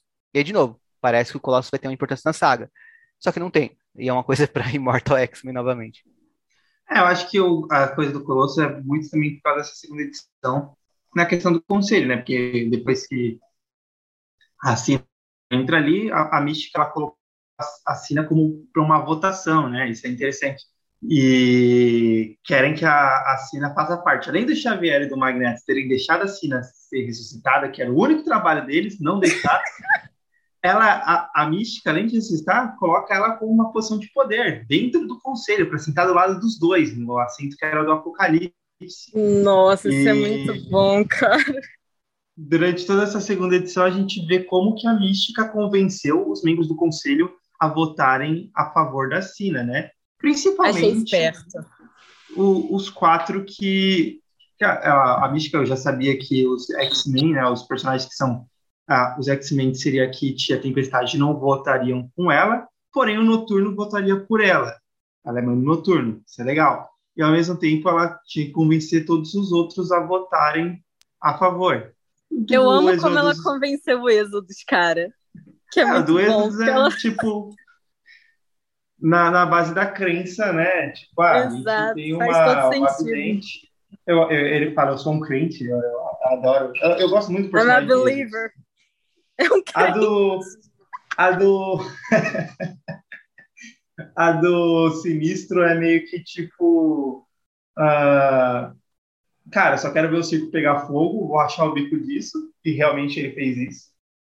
O do Sebastian Shaw, eles chegam. É fazer ele de fala. otário. É fazer ele de otário, porque ela fala, a Moira vai votar Ah, contra. verdade. Aí ele, então eu vou votar A a Emma, favor. a Emma vai votar contra, isso. Nossa, e aí depois a Emma, ela vai convencer a Emma também a votar a favor. Cara, e aí que tá também um lance de que, tipo, quem lê a linha como um todo também ah, ganha mais profundidade em certas coisas, porque quem leu Carrascos entende por que que o que o Sebastian Shaw tá tão puto com a Emma, tá ligado? É. Nossa, e Verdade. a melhor parte disso tudo é que termina a votação, ou seja, a Sina ela é eleita como membro do conselho, e aí o Xavier, antes de, de- da votação, ele já queria fazer uma impugnação de tipo, ah, se ela for eleita, eu, eu vou abrir uma nova votação para expulsá-la. E aí a Sina fala, você vai abrir mesmo essa votação ou você já quer saber o resultado? Maravilhoso. O uso dos Eu poderes que da. isso pode ser total só um blefe, maluco. Muito bom. Mas o uso dos poderes da Sina é bem legal nessa saga Inferno, né? Sim. É verdade, Jonathan Hickman soube usar isso daí. Tem muita gente que é um poder meio ingrato, assim, porque você pode muito deixar muito buraco na história com um poder desse, sabe? Que é aquele tipo, se ela sabia que isso ia acontecer, por que ela não fez nada, sabe? Tem um monte de coisa que você pode deixar meio zoado numa história com isso, mas eu acho que ele soube usar bem. Depois disso, também a gente tem, fora o pessoal da Orcs, né? Tem a Moira descobrindo que a Sina foi ressuscitada e entra preconceito. Que também é muito engraçado. É, e a gente também já vê o que a, que a Moira, ela é, moni- é, assim, na verdade, que os portais de Krakoa são monitorados pelo pessoal da Orcs, né? Ah, com a ajuda da- das velhinhas da horticultura, e que ah, e que a Moira é monitorada pelo Xavier, né? A gente esqueceu de comentar isso, acho que talvez apareça na primeira. Ah, edição. sim, isso é Isso é importante. importante, Isso é na né? primeira edição que ela descobre isso. Que eles colocaram um, rastreador no braço dela, mó escroto. Sim, sem falar nada pra ela. É. Sim. Você é a pessoa Mas mais importante. cena- É, pois é. Mas a cena, ela abre muito engraçada, porque primeiro você só vê um copo sendo quebrado contra uma parede, no caso foi a Moira que jogou. Aí ela só tá lá, tipo, como assim ela voltou? Vocês dois não prestam pra porra nenhuma, entendeu? É muito engraçado. Aí tem ela discutindo com eles, aí ela fica tipo, por que, que vocês não simplesmente matam ela? Não dá pra fazer isso? Aí o Magneto fala, é, ela usa uma máscara de metal, né? Aí ela, então por que que tu tá esperando? Aí o Magneto fica, eu não vou fazer isso. Eu não sou uma criança mimada. Porra, chamou ela de criança mimada, viado. Foi, foi, foi brava. Uhum. Muito bom. Enquanto isso, corta também para uma conversa aí de, é, de Cracoa, da Mystic e da Sina conversando sobre o que que tá acontecendo, que é maneiro também. É, toda a cena da Mística com a cena é bem bacana nessa segunda edição, né? Mostra. É, é legal esse cuidado de mostrar uma cena mais íntima das duas, né? Se reunindo. Ah, eu gosto muito, Henrique, vou confessar para você. Gosto muito de todas essas cenas. Eu achei fofo, cara. Eu achei fofo. Eu achei da hora também que, tipo assim, mostra que ela conseguiu ressuscitar ela, tipo, há um mês, né? Tipo, quatro semanas. E aí fala o que, é que aconteceu nesses negócios. Tipo, na primeira ela tava toda zoada causa do poder, né? Que ela ficou morta durante muito tempo. E aí todas aquelas visões, entre aspas, atrasadas, meio que foram nela ao mesmo tempo. E ela ficou toda zoada durante, tipo, uma semana. Aí depois tem elas. é, Como é que é o nome? Depois tem elas, tipo assim, conversando e tal, porque eles falam, tipo, cara, ela ficou morta durante, sei lá, 30 anos, mas a Mística continuou viva e ficou completamente maluca. Então tem basicamente elas conversando sobre tudo que aconteceu e etc. Aí depois, a terceira semana eu vou chutar que foi só aquele reencontro, né? Mas enfim. E a quarta é a que a gente vê inferno. Achei da hora isso, a construção do negócio. É muito Sim, maneiro. Não, não, ela não foi ressuscitada e simplesmente já começou a participar da história, né? Não, ela estava lá já pelo menos um mês em Krakoa, vivendo lá, Sim, escondida. verdade. enquanto a Mística estava vendo os isso, Vingadores cara. e os X-Men saindo na porrada na moita. Exato, exato. Aí também tem no final aquela cena da, deles contando tudo pra Emma Frost, e a Emma Frost fica putaça. Maneiro. Sim. É, aí, aí ela, é, é, o grande erro, aliás, essas, é, essa história é só erro atrás de erro de Xavier e Magneto, né? Pra mostrar Sim, que, tipo, cara, é só eles falhando miseravelmente em Exato. Tudo que eles tentam, eles falham, mas sem exceção de nada, assim, da, da, da saga inteira. E eu não sei por que eles realmente tiveram essa ideia de, tipo, levar a Emma pro lado deles. É, Xavier, sei lá, comandou os X-Men, podia ter levado qualquer um dos X-Men que já estaria mais favorável a eles. O Magneto já comandou os acólitos, poderia ser, tentar levar alguns dos acólitos pro lado dele. Até Cara, do próprio conselho. Tem o Exodus no conselho, que já foi tipo o pau mandado do Magneto, Tempestade e a Não, mas o Xavier. hoje em dia ele tá meio bolado com o Magneto. É, tá. Que ele já falou aí que o Magneto não é tudo isso. Mas ele, a- a- ele ficou tipo, Ah, foi mas mal, na- galera, achei que ele era o Messias. Tava doidão. na revista lá que, o, que tem a invasão lá da, daquela galera maluca alienígena lá, o, o Exodus ficou. Não, aí ele ainda tava 100% Magneto aí. Depois que ele vai perdendo a fé um pouco. Mas então, eu, eu entendi meio que eles irem buscar a Emma é um lance de tipo, mano, quem é tão filho da puta quanto a mística pra combater a mística, sabe? Tipo, eu, eu vejo Pra muito combater uma girl sentido. boss, a Só gente que eles- precisa de outra girl boss. É. Foi isso que eles pensaram. Só que eles não contavam que a Emma ia ficar bolada. Tem com- caráter. É. A Emma tem caráter. Pode Eu acho que, falar. Eu acho que foi mais ah, inocência da Moira do que do Xavier do Magneto, na real. Da Moira? É, Por quê? considerar a Emma. Porque... Ah, não, mas acho que a, a, a Moira nem teve muita escolha, né? Foi tipo, vá, Não. já estamos ferrados mesmo, porque ninguém conhece a Moira, né? Não, assim, mas é, assim, Sim, no verdade. sentido de que, tipo, eu acho que se não tivesse a figura da Moira. Não, não, acho que a Emma ficaria puta do mesmo jeito, deixa pra É lá. que a, é que a Moira Ela não ficaria, conhece a cara. Emma. É. Elas nunca interagiram nas histórias.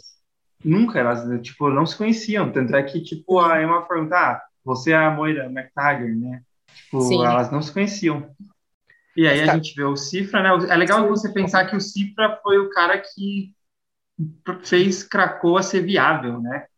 Isso É. era uma coisa Verdade. que estava meio Não, sim. subjetivo Aí a gente- Lendário. A gente já tá entrando em, em Inferno 3, né? E eu só Sim. queria dizer que Inferno 3 é, pra mim, o ápice, o ponto alto dessa, Pra dessa minissérie, também cara. É foda pra caralho Inferno 3. Tem muita, tipo, eu, é, eu tá- tô descendo aqui enquanto a gente tá falando.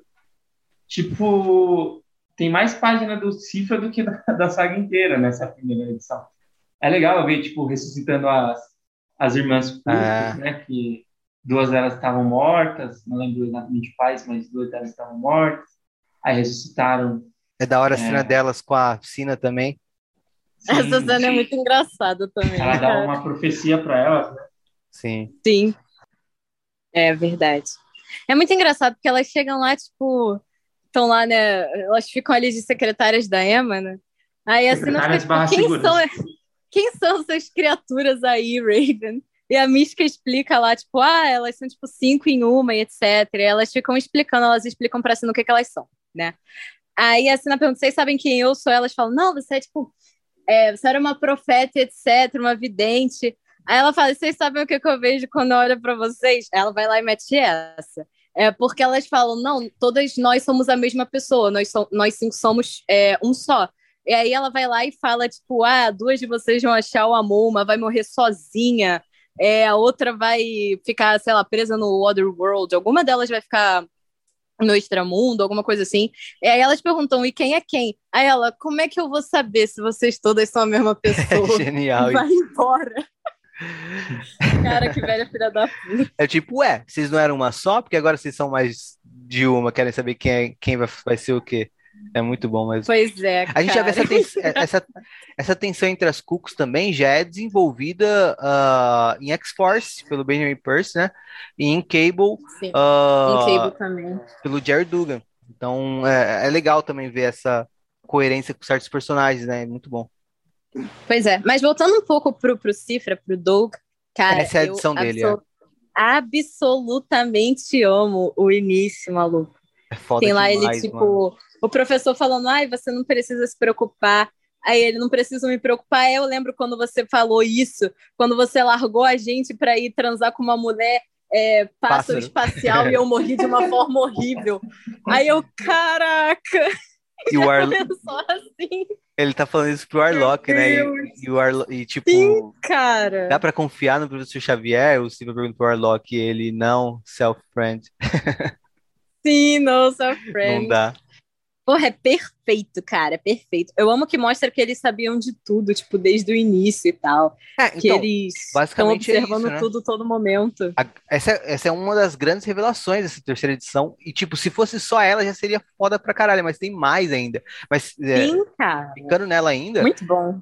é isso que a Letícia falou. Tipo, a gente descobre que o Cifra ah, percebeu que não dava pra confiar no Xavier, né? Teve essa, essa essa noção que o Leitor X tem há muito tempo. E desse ponto, ele criou em Krakoa todo um sistema que ele, através do poder do Arlok, junto ele e Krakoa poderiam monitorar sem que ninguém mais soubesse tudo que acontecia. Até nos no places, né? No place que chama? Exatamente. Sim, no place. É, então, até nos no places onde é, eram lugares que Krakoa não é, seriam tipo tumores para Krakoa, né? Lugares que, a que Krakoa não saberia o que se passaria de conversa, que é basicamente onde a Moira estava escondida, né? Num desses lugares. E o, o Cifra e o Warlock e Krakoa estavam monitorando tudo o tempo todo, ou seja, tudo que acontece em Krakoa, eles são tipo o Facebook, né? Tudo que acontece em Krakoa, eles sabem. Sabe de todos os algoritmos. é, é muito foda isso. E a gente é, tra- trazer essa camada pro Cifra também é uma puta recompensa para um personagem e para fãs do personagem que era muito maltratado porque não tinha um poder de Ele combate, é. né? Durante toda a cronologia Tadinho. X. ah, por não ter um poder de combate, ele era muito. Tinha essa Sim. de ser um É personagem Ele tem, um poder, verdade. ele tem um poder que é muito foda na vida real, mas é, tipo, inútil quando você tá no gibi de ação. É, É, isso aí as pessoas elas passavam a ter raiva dele por causa disso. Eu achava mó tosco, tipo, sim, mano. Eu e também, daí eu que ele gosto não- dele. e daí que ele não tem um poder de combate, tipo, É tipo, as ele pessoas só quer viver tratavam a vida ele. dele e, e- e aprender a, a lidar com o poder. As pessoas tratavam ele como pra- se ele fosse um personagem inútil, né, mano? Sim, Sim, Tipo, cara, ah, que bosta, ele não atira. Cadê os, os, os três Ele quilos de arma, tá ligado? Que ele devia carregar no braço pra dar tiro pra todo lado. Tipo, Sim. porra, se a gente pensar, ah, um personagem como Cable é, é um personagem pra ser muito mais hateado do que o Cipro, tá ligado? Sim. Cara, o... é muito e o foda Cipro que, já tipo, salvou a... Desculpa, Letícia, mas o Cipro já salvou a, a pátria mais de uma vez. Em segunda direita, ele verdade. que, ele que destrói todos os Nimrods. Cara, o. Como é que é o nome? É muito da hora que mostra que, tipo, a TechNet, né? O, o Orlock, ele tá junto com o Krakoa todo conectado. Quando vai mostrar, tipo assim, mostra que ele tá fofocando ali, né? É tipo um Big Brother. Ele. Eu imagino assim, pelo menos. Que o Cifra fica ali, tipo um Big Brother, observando tudo que tá acontecendo na ilha. E aí ele tá olhando, tipo, a Moira e o, e o Xavier e o Magneto conversando lá quando ela fala que quer que a Irene nunca mais vive, etc. Quer deixar ela morta para sempre. Aí quando isso acontece, tipo assim, mostra que Krakoa tá toda junta, tá naquele padrão assim que tem no, no sabe? Aquele padrãozinho tecnológico. Aí fica tudo vermelho quando ela fala isso, aí o Cifra fica, eita, ferrou. A gente tem que fazer alguma coisa agora. É muito da hora, cara, essa junção Krakoa e o Orlock. Muito maneiro. Nossa, e ele virou, tipo, a pessoa mais, mais forte. Tipo, ele tem mais informação do que a X-Force. Ele tem mais informação que tu. X-Force nunca teve tanta informação assim, né, cara? Quando para pra pensar. informação. Os outros países, né? É, pois é, não de Krakoa, de Krakoa ele que sabe tudo. Bom, e aí o tiro do Xavier com o Magneto sai pela culatra, né? E De é, novo. é- é muito engraçado que, tipo, a Emma vai, a primeira coisa que ela faz é mostrar pra Sina e pra Mística toda a- as vidas da Moira e o que, que a Mística e a Sina já fizeram na vida anterior. E o mais engraçado disso é que talvez se o Magneto e o Xavier não tivessem falado nada pra Emma Frost, às vezes a Cine e a Mística nem iam descobrir que a Moira estava viva. É, Porque, tipo, ou iam descobrir muito depois. É, ou muito pra frente, porque, tipo, a pré-cognição da, da Cina é, é uma coisa muito aleatória, vai muito do evento que está acontecendo, vai muito das pessoas que estão próximas dela. Às vezes ela nem via alguma coisa da Moira e nem ia descobrir que a Moira estava tava viva. Ai, cara, muito bom. Por isso, também- isso, Xavier e Magneto, cara. Esse é outro lance que eu, que eu percebo ou entendo que ah, Inferno era para ser uma história diferente, né? Segundo ato do Jonathan Hickman seria uma coisa diferente que aconteceria em outro ritmo. Porque eu penso, quando eu- eh, inclusive isso dialoga com coisas que a gente vai falar sobre a Emma Frost, principalmente no, cap- no quarto capítulo da história. Mas eu penso, por exemplo, essa participação da Emma Frost, ela acelera acontecimentos da história, sabe? Que nem vocês estão falando agora. E talvez Total. se Inferno fosse uma coisa que envolvesse o que a gente vai ver em Mortal X-Men, né, toda uma questão do conselho e tudo mais, ah, isso, isso acabaria sendo desenvolvido em outro ritmo e talvez não através da Emma Frost, né? Então, talvez até a Emma Frost seja um recurso narrativo que o ah, Hickman teve de usar para acelerar Eu acho que ela é pontos, né? Eu acho que ela é total um mega recurso narrativo, porque ele já falou que era para a história ser diferente. Mas para frente a gente fala sobre isso especificamente. Mas eu queria falar também que tem uma, uma cena da Emma Frost que eu gosto muito, que é quando a. Como é que é o nome? Quando ela tá explicando as coisas, né, pra Mística e pra Cine, e aí a Mística fala: Ah, mas o que que vou. Sei lá, ela pergunta o que que a Emma quer, etc. E tem uma parte em que a Emma fala, tipo. É, que ela que a Mística pergunta, então você tá do nosso lado? Aí a Emma fica tipo, não, não tô do lado de ninguém. Aí a Sinaval, você tá sozinha? E a Emma fala, tipo, é, eu sempre estive sozinha, sozinha e só com, com as minhas crianças. Aí eu fiquei, ai, cara, que triste. Mas é uhum. é total isso, né? Eu acho que essa é uma das melhores cenas de caracterização da Emma nessa série inteira, porque de resto, as coisas do Jerry Duggan a grande maioria, aqueles 95 no mínimo por cento, é só Emma Frost sendo girl boss. Então, é. ver ela sendo, tendo aquele, aquele negócio, uma camada a mais, eu acho muito bom. Então, gosto bastante dessa cena. É, é muito foda. A Emma Frost é praticamente ou sempre retratada de maneira rasa, como é com o Jerry Dugan uh, em Carrascos, eu nem desgosto tanto, mas uh, convenhamos, é o que ele se disse, mas é raso, né? Uh, ou ela é Sim. tratada de maneira genial e profunda, como é com o Morrison, como, como é por alguns autores durante toda uh, a, a, saga da Esperança e tudo mais, quando ela estava junto com o Pois é. acho que o, Morrison, exemplo, porra, o Morrison é demais. O Bendis, por exemplo, acho que não escreve a Emma tão bem assim. Uh, depois é. que acontece Vingadores vs X-Men. E aqui a gente vê um, um, uma Emma com profundidade, né? E, e, até, tipo, dá pra gente perceber por que, que ela é tão apaixonada pelo Ciclope, né? Porque ela é realmente uma figura muito solitária na vida dela. E o Ciclope foi o amor da vida dela é, durante todo um bocado aí da cronologia X, né? E por isso ela tem uma conexão tão forte. E, inclusive, eu queria que fosse mais desenvolvido a conexão da Emma com o Ciclope, mas para isso o Ciclope teria que estar próximo do conselho, né? E editorialmente é uma das, das coisas que eu sinto falta, né? A presença Essa, do Ciclope. A Emma, a Emma, acho que ela reconhece que é. tipo, o Ciclope, não importa o que aconteça, ele vai, tipo, amar de Cara, não sei. Isso era uma coisa, ah, sim, uma sim. coisa que ela reconhece, sabe? Não, cara, é, é, é você que, tipo, acabou não... de me lembrar, o Caio acabou de me lembrar de uma das melhores cenas de inferno, que eu não acredito que eu tinha esquecido, que é quando a, quando a Mística pergunta para Emma como é que você se sentiu de descobrir isso tudo, né, do, do Magneto que eles estavam armando com a o Xavier e o Magneto estavam armando com a Moira e ela não sabia disso esse tempo todo, que a, ela pergunta, tipo, como é que você está lidando com isso? Eu acho que é a Sina que pergunta. Aí a Moira, a Moira não, a Emma fala, ah, como é de se esperar? Eu tô lidando com isso muito bem, com muita graça, com muita elegância. Aí a Mística vira para ele e fala, é verdade? Porque é, eu acho muito engraçado que você achou que, tipo assim, eles confiavam em você para descobrir que você era outra mulher de novo. Aí eu fiquei, caraca, Exato. cara. É, porque, tipo. Porra, que sacanagem. Por mais que o Ciclope gostasse da Emma, gostava da companhia dela, não era uma coisa de, tipo, é, traição, nem nada disso. Era mais porque o Ciclope nunca ia superar o amor que ele sentia pela Jean Grey. E se a partir do momento que a Jean Grey voltasse, ele ia voltar para ela. E a Emma, ela sabia disso. Acho que ela fazia as pazes com, com essa, com essa questão. E ela, tipo, gosta do Ciclope. Tanto é que é, é interessante na cena do conselho, se vocês separarem, a, a Emma Frost chama ele de meu amado. Cara, é de se debater toda essa relação, uh, é, inclusive daria um episódio acho. bom, né? Tipo, temático de debater episódio o, o romance.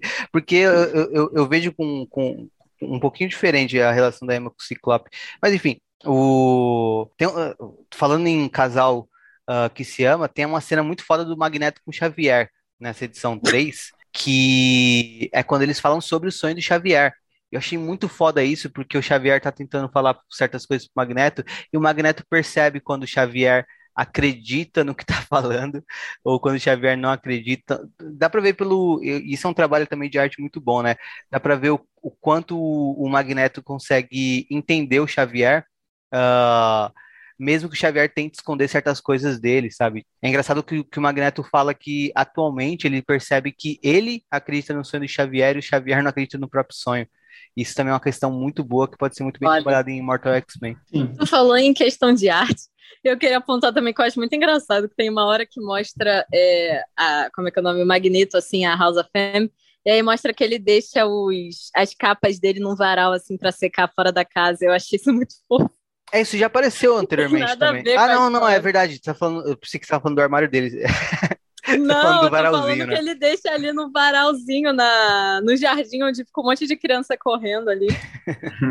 As capas dele. É, e eu acho que para acelerar, temos aí a grande revelação dessa terceira edição, né? Não, Que esse é- aqui é é foda. foda. Porra, esse daqui, caraca. É aquela coisa que você não espera, que primeiro a gente tem também o porquê a Sentinela Ômega, ela é uma ela não, não é a personagem que a gente conhecia antes, né? A Karima Chapinar. Então, na verdade, meio que a consciência de alguma Sentinela Ômega do futuro veio para essa ou de alguma outra realidade. E nessa é- essa Sentinela Ômega fala pro Nimrod que em todas as realidades que ela viu, os mutantes sempre vencem, né? Que parte totalmente contrária do- das vidas da Moira, que os mutantes sempre perdem. É, cara, isso Acho é, arrepiante. é, isso é de arrepiar. E, tipo, a gente tem vis- vislumbres desse futuro da Sentinela Ômega, né? Ah, é isso que você falou mesmo, né? De que ela ahn, é um corpo que a gente já conhecia, mas uma consciência de outra época. Ah, isso também dialoga até com Dias de Futuro Esquecido, né? É bacana nesse sentido. E também tem um lance de que dá para entender que essa décima vida da Moira dá certo para os mutantes. E isso dialoga com uma coisa que o Xavier diz, que ele está confiante de que, os, de que eles vão vencer dessa vez. Ah, ele fala pro Magneto, né? E o. Ou seja, aqui aponta, ó, isso daria certo. Mas pode ser que não dê, porque tem essa questão, a Sentinela Ômega voltando, a criação da Orcs, o Nimrod, etc. As coisas podem ser. podem tomar um rumo diferente. Então, futuros diferentes podem acontecer. E das 10 vidas da Moira, essa décima, ela começa a se. ah, como é que fala? Se. a- abrir. Abrir outras linhas dentro dela, né? Então tem 10A, 10B, pode ser que tenha um 10C, né? Então isso É, também é e provavelmente interessante. vai ser isso que vai ser abordado em 10 vidas e 10 mortes lá do Wolverine. Porque se são 10 Exatamente. vidas, 10 mortes vão ser 20 vidas mostradas dentro das histórias. Pelo menos é isso que a gente entende, né? Aí seria, sei lá, as E- 20 vidas Não, 20 prévias. não, né? Vão ser, vão É, 10 ser vidas 10. e 10 mortes. Não, não, não, pode ser, pode ser 10 só mesmo, que ele viveu e É, morreu é uma vida você só. vive e você Mas- morre. Ah, é Mas pode- verdade. Mas pode ser isso que o Caio não também sei falou. Pode ser um pode ser um lance de que os 10 mortes remetam aos 10 futuros da Moira, é que no caso seriam 9 só, ah, de Roxbox e os É, eu pensei nisso. né, pode ser isso também, mas enfim, é uma coisa que a 10, gente vai ver. 10 vidas seria algo mais relacionado a Sentinela Ômega, mostrando como que os mutantes sempre vencem. É, em- em- de qualquer forma, conceitualmente é o que parece que dá respaldo para essa saga, essa grande saga do Wolverine, né? Mas, é, cara, fo- foi uma loucura quando eu vi essa, quando eu vi essa, quando eu li essa edição e vi isso acontecendo, eu falei, caralho, que louco isso. Foi muito, cara. Eu queria falar que eu tinha razão sobre Roxbox no sentido de que aqueles personagens que aparecem como pós-humanos, eles eram filhos da Câmara. É, isso é legal também, Eu né? falei isso no nosso primeiro episódio. Eles serem filhos da câmera Brabo. também é, é muito legal. A gente vê que aquela história que o Jonathan Hickman tava, cons- que o Jonathan Hickman estava construindo com os filhos da câmera, ela ia para algum lugar e, tipo, é outro momento de frustração que talvez ela não vá, então, né? Sim. É. Provavelmente vai tem, tem o conceito, a gente vai ver vislumbre, mas eu acho que não vai ser, tipo, desenvolvida. Ai, tem muita coisa que tá aqui que eu acho que não vai ser bem desenvolvida depois, cara. Meu Deus do céu. Mas outra coisa que tem muito da hora nessa, nessa cena em que a Karima, né, assim, Sentinela Omega, ela tá explicando as coisas lá pro Nimrod, é que ela mostra é, que no futuro vai ter esse cara, esse homem, simplesmente irá empunhar uma lança, uma lança da Fênix que eles chamam, o Filho do Fogo, ele que vai é, capturar o poder dos celestiais. Aí mostra ele indo lá capturar os poderes celestiais. Ninguém mais, ninguém mais, ninguém menos do que o Roberto da Costa, nosso Hum. Messias. Incrível, cara. Incrível. E o Hickman disse em entrevista que ele pretendia eh, fazer uma revista com o Roberto e o Sam, né? O míssil e o Manche Solar, ah, focada em uma aventura espacial que desenvolveria toda essa trama envolvendo a Falange e tudo mais.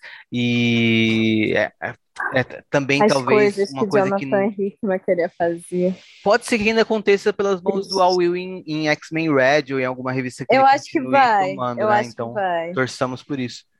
É, porque na teoria, tipo, a Marvel deve ter tirado o Jonathan Hickman, mas o Jonathan Hickman deixou todas as questões lá e a Marvel falou, ó, trabalha isso daqui, porque tá aprovado, tava aprovado.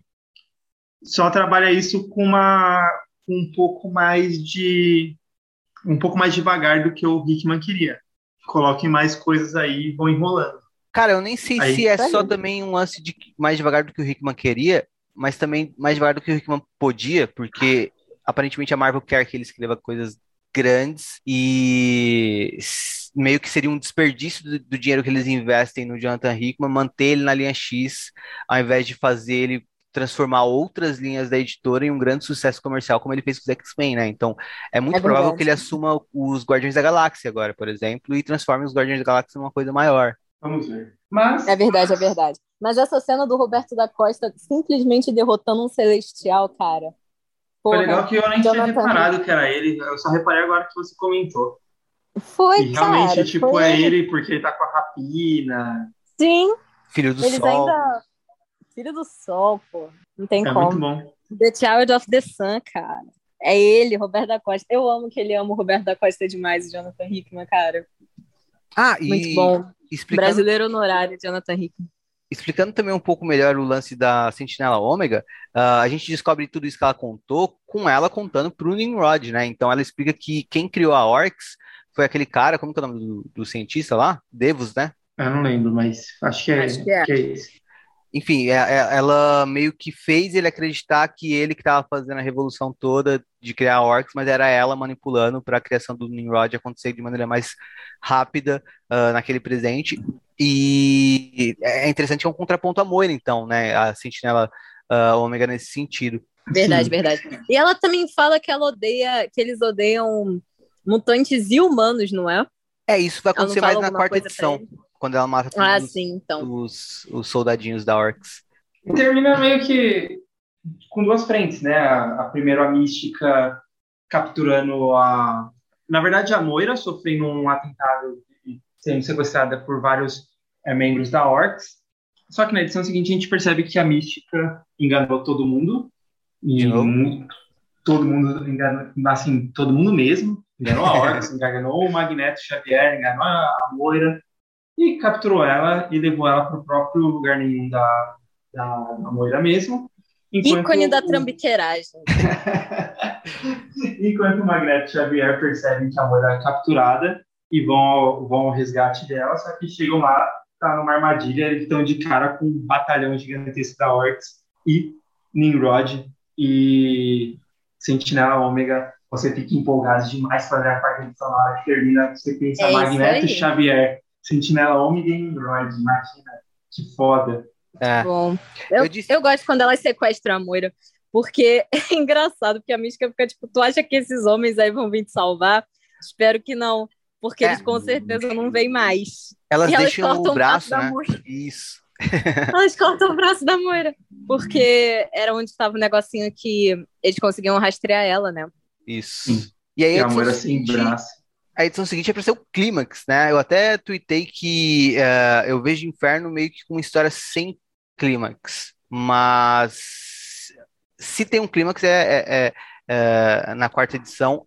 Eu É entendo verdade. que eh, é o momento da luta do Xavier e do Mag- Magneto com- contra o Nimrod e a Sentinela Ômega.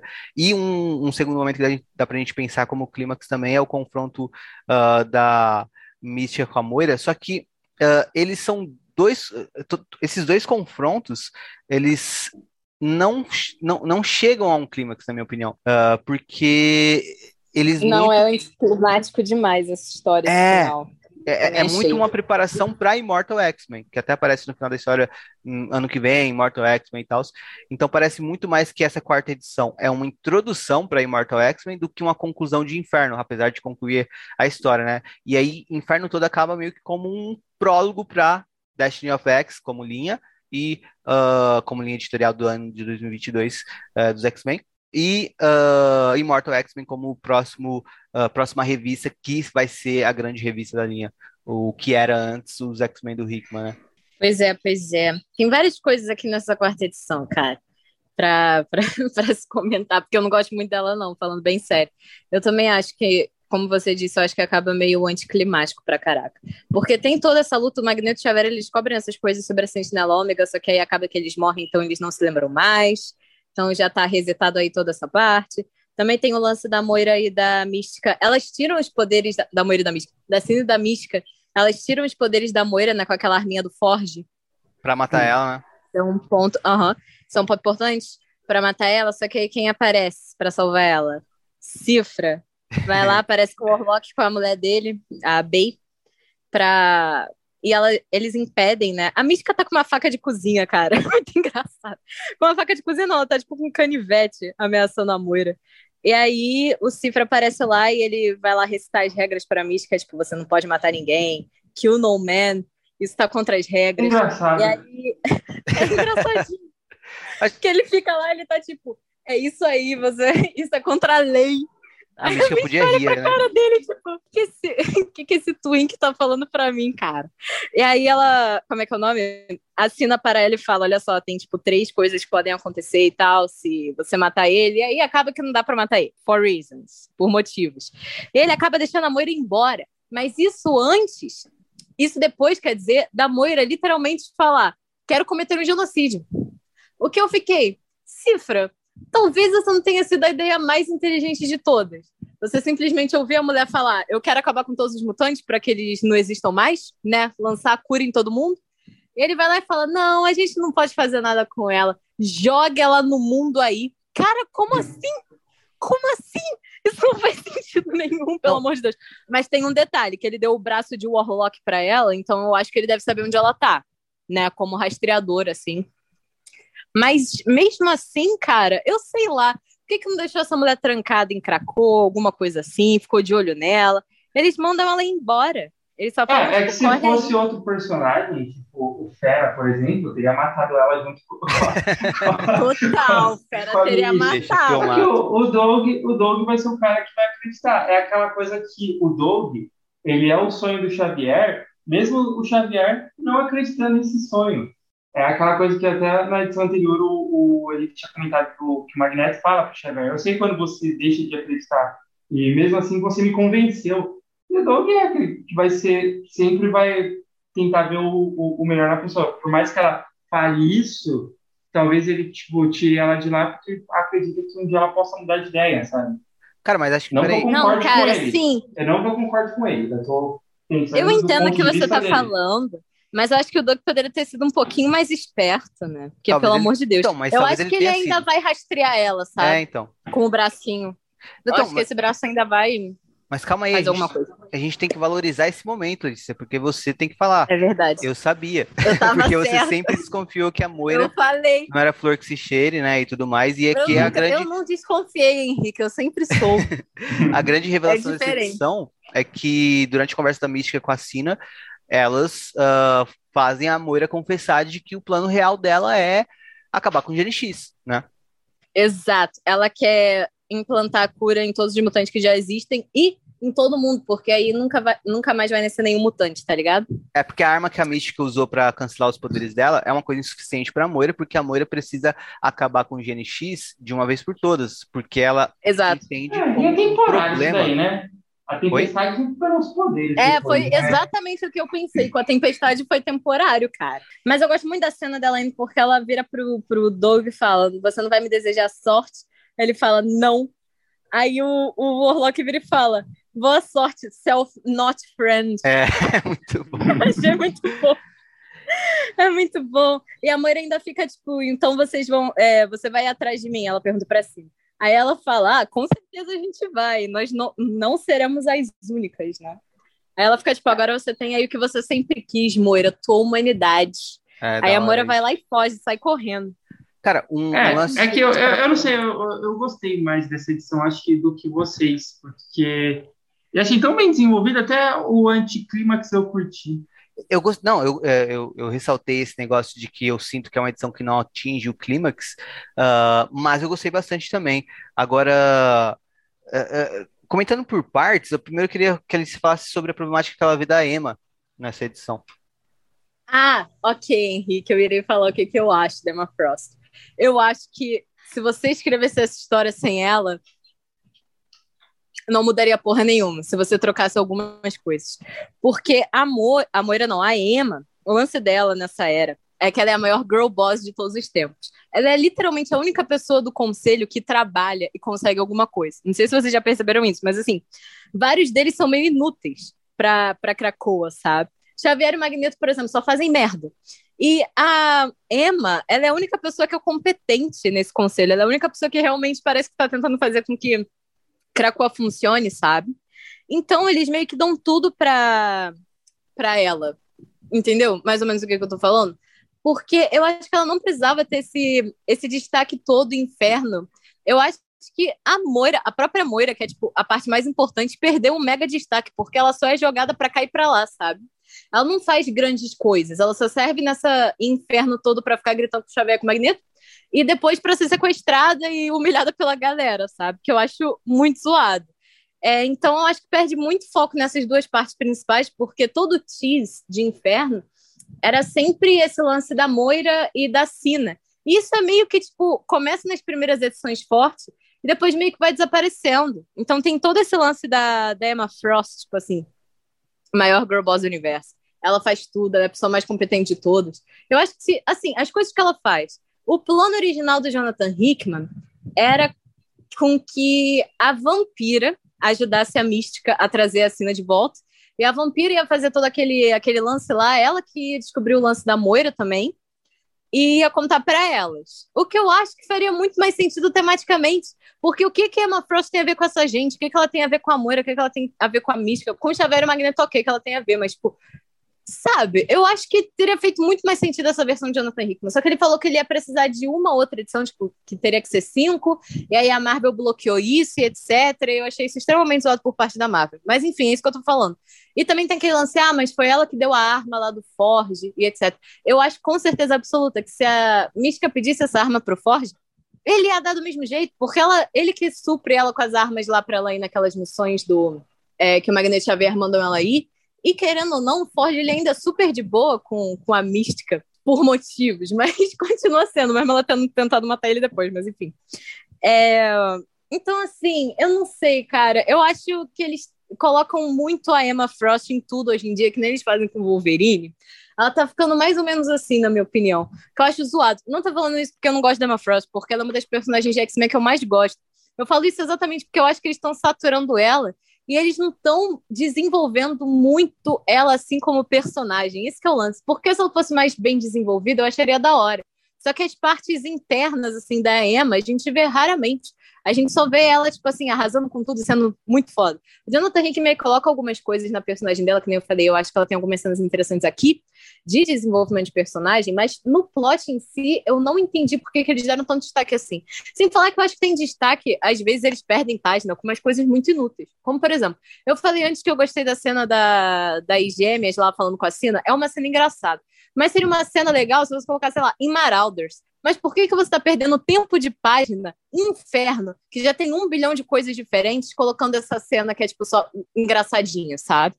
Não é como se ela fosse impactar tanta coisa assim, porque ela não impacta tanto na história. Outra coisa, a, a última edição, X-Men número 20, se não me engano, que é que mostra a.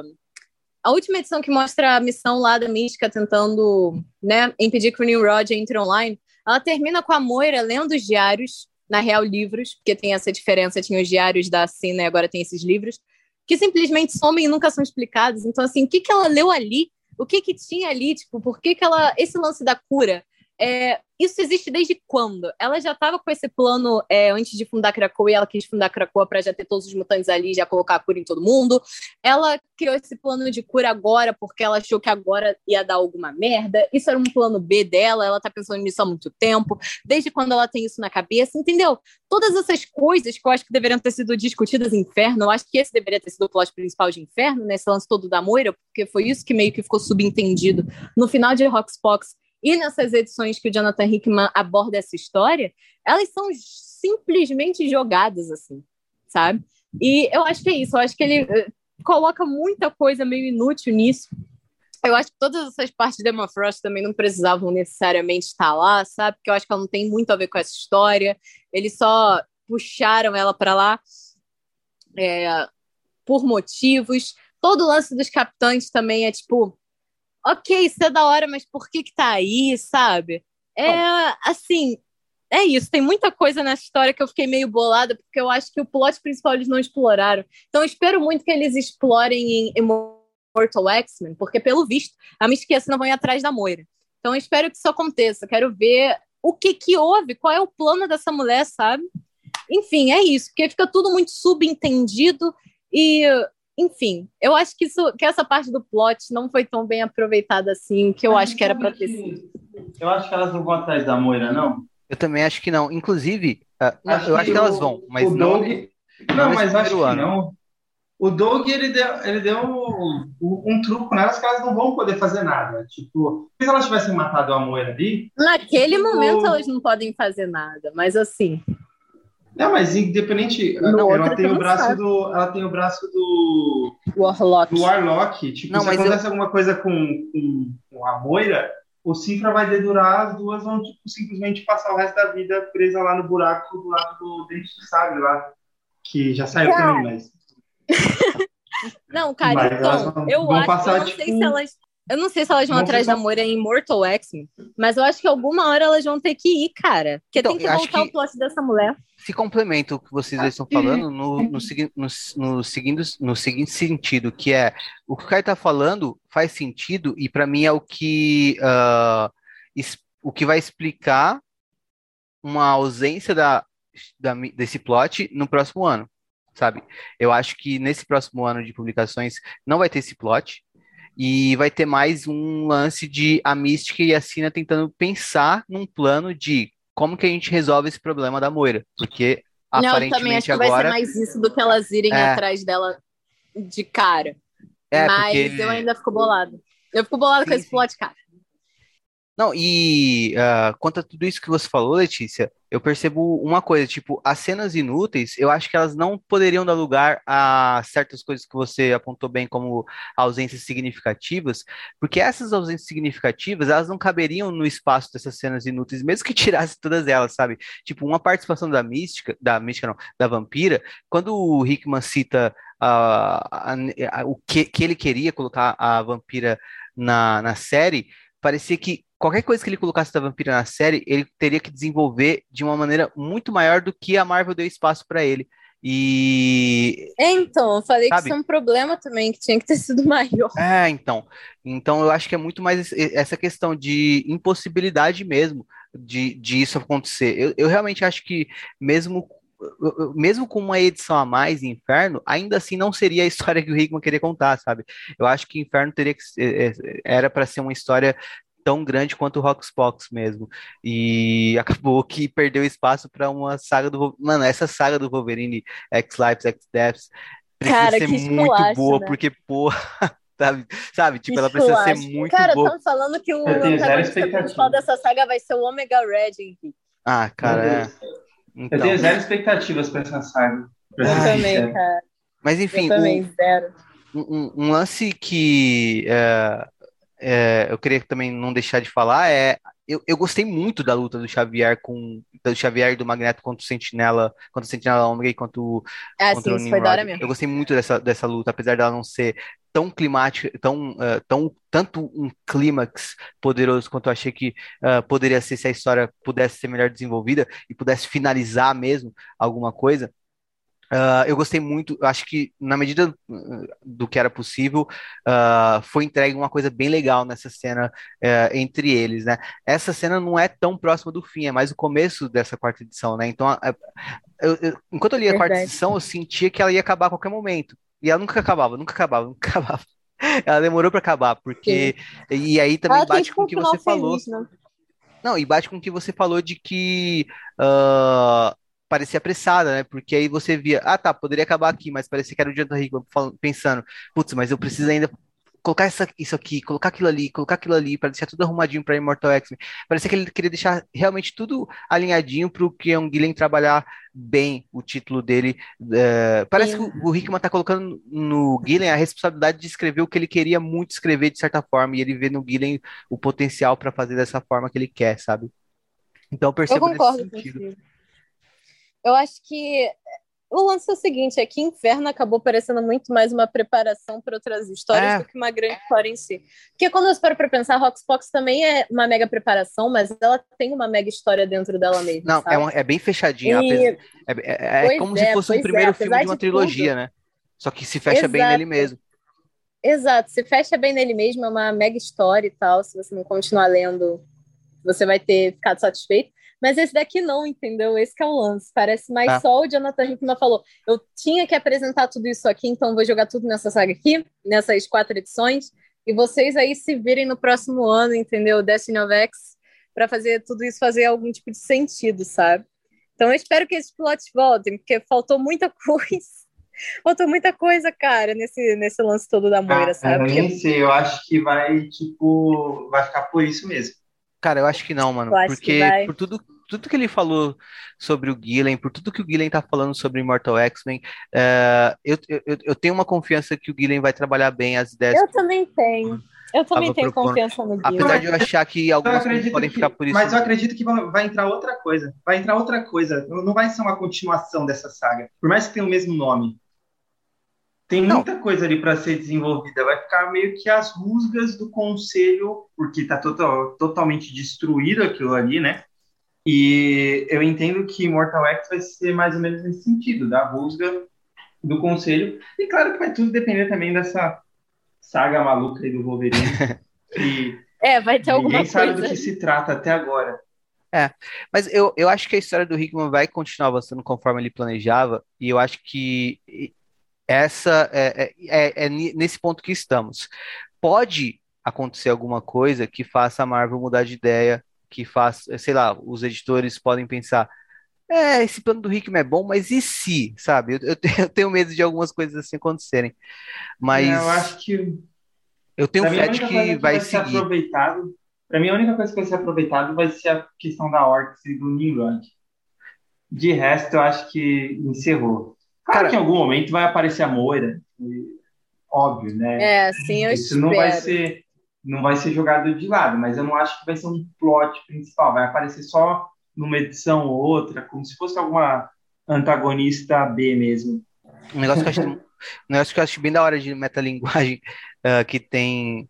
Uh, assim, não, não de metalinguagem, mas de comentário que tem, se você pega para analisar a questão da Moira nessa quarta edição, principalmente, é que o Hickman construiu... Ela é o Jonathan Hickman saindo fugido é, de Cracóvia. Exa exatamente. Pensa, o Hickman começou como a figura mais importante, a Moira começou como a figura mais importante desse novo status quo mutantes.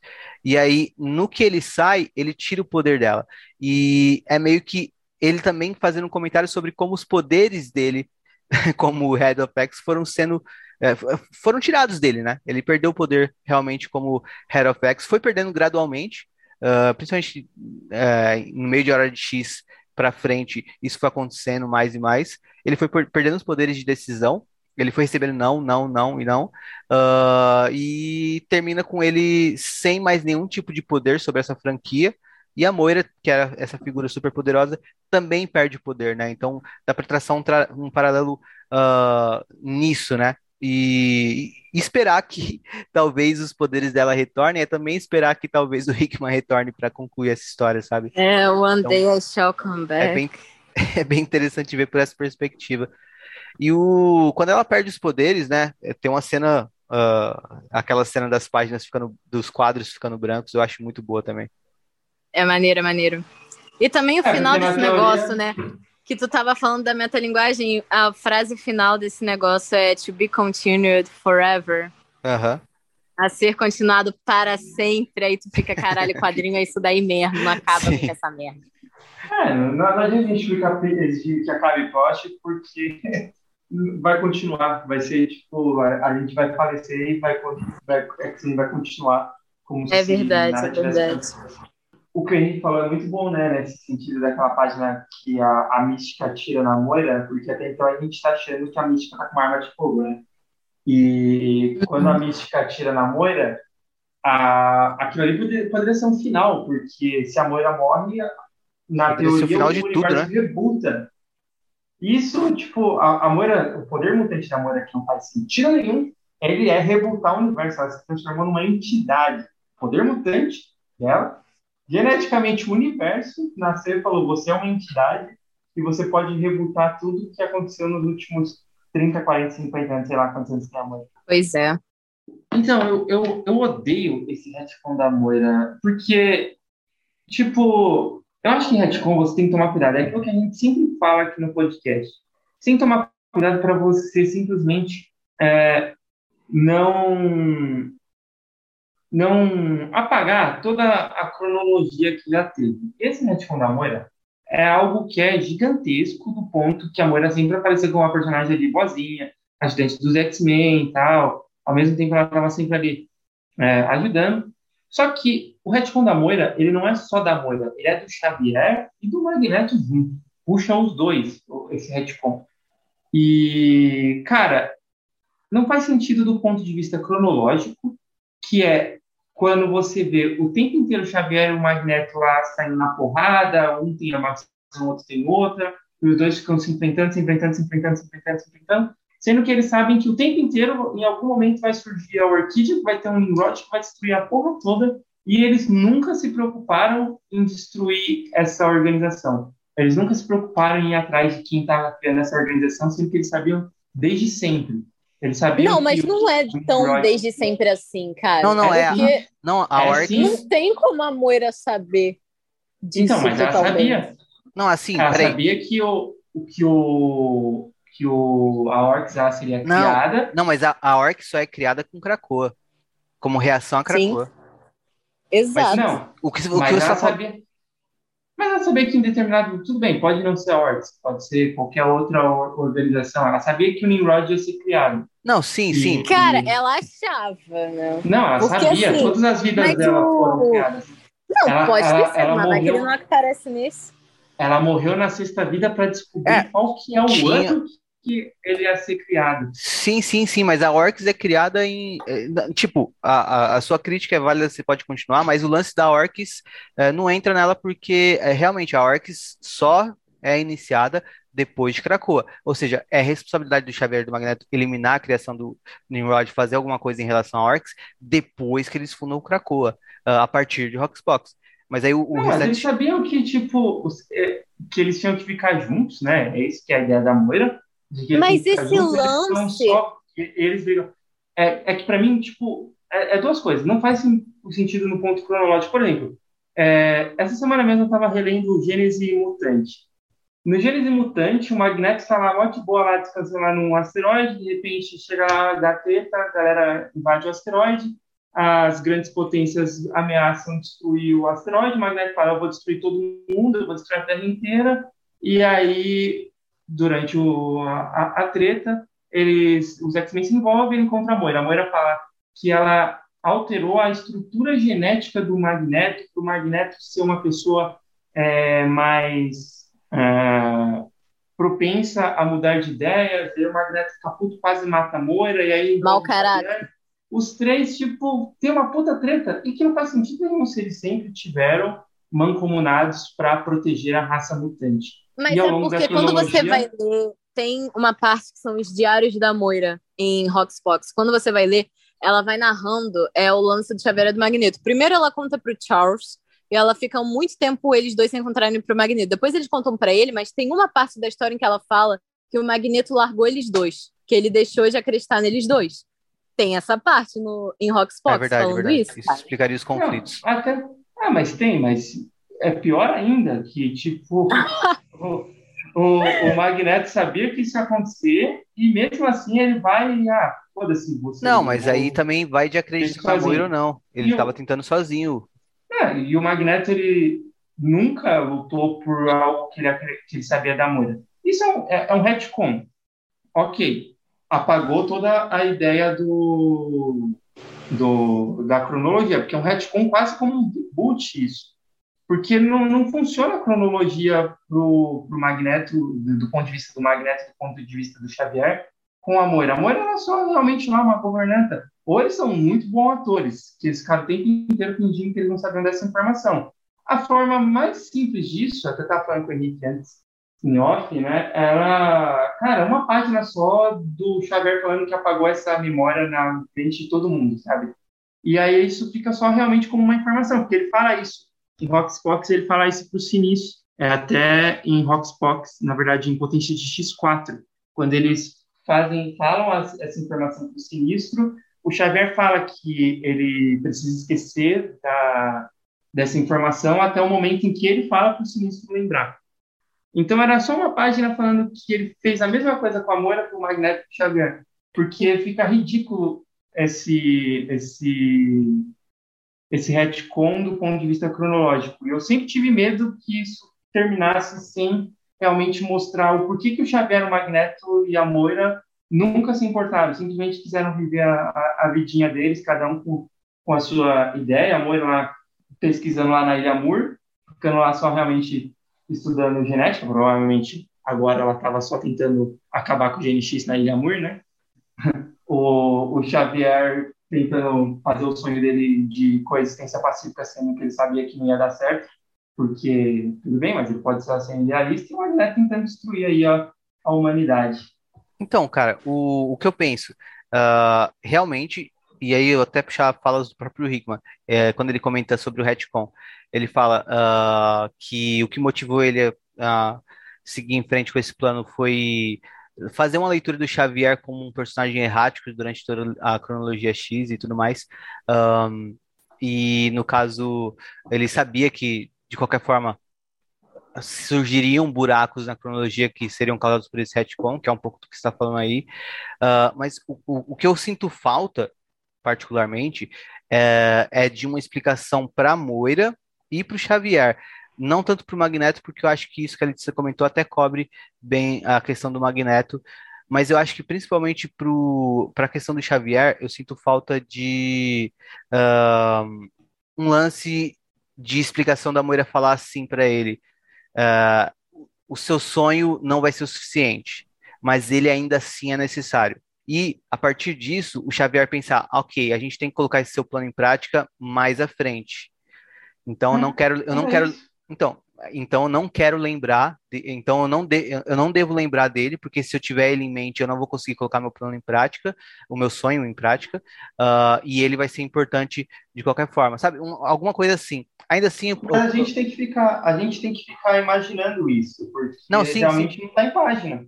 Mas o, o que eu penso é o seguinte: eu acho que o que eu sinto mais falta é, é, é essa questão do Xavier e principalmente, é, uma solução que eu acharia boa para Moira é como o Xavier se é, abordou o sinistro e tudo mais, uh, que a Moira que a gente tivesse acompanhado na cronologia, a Moira humana, fosse um clone da Moira, uh, sem poderes, que o sinistro tivesse criado e que uh, era meio que a Moira observando a si própria naquela cronologia, naquela a vida dela, sabe?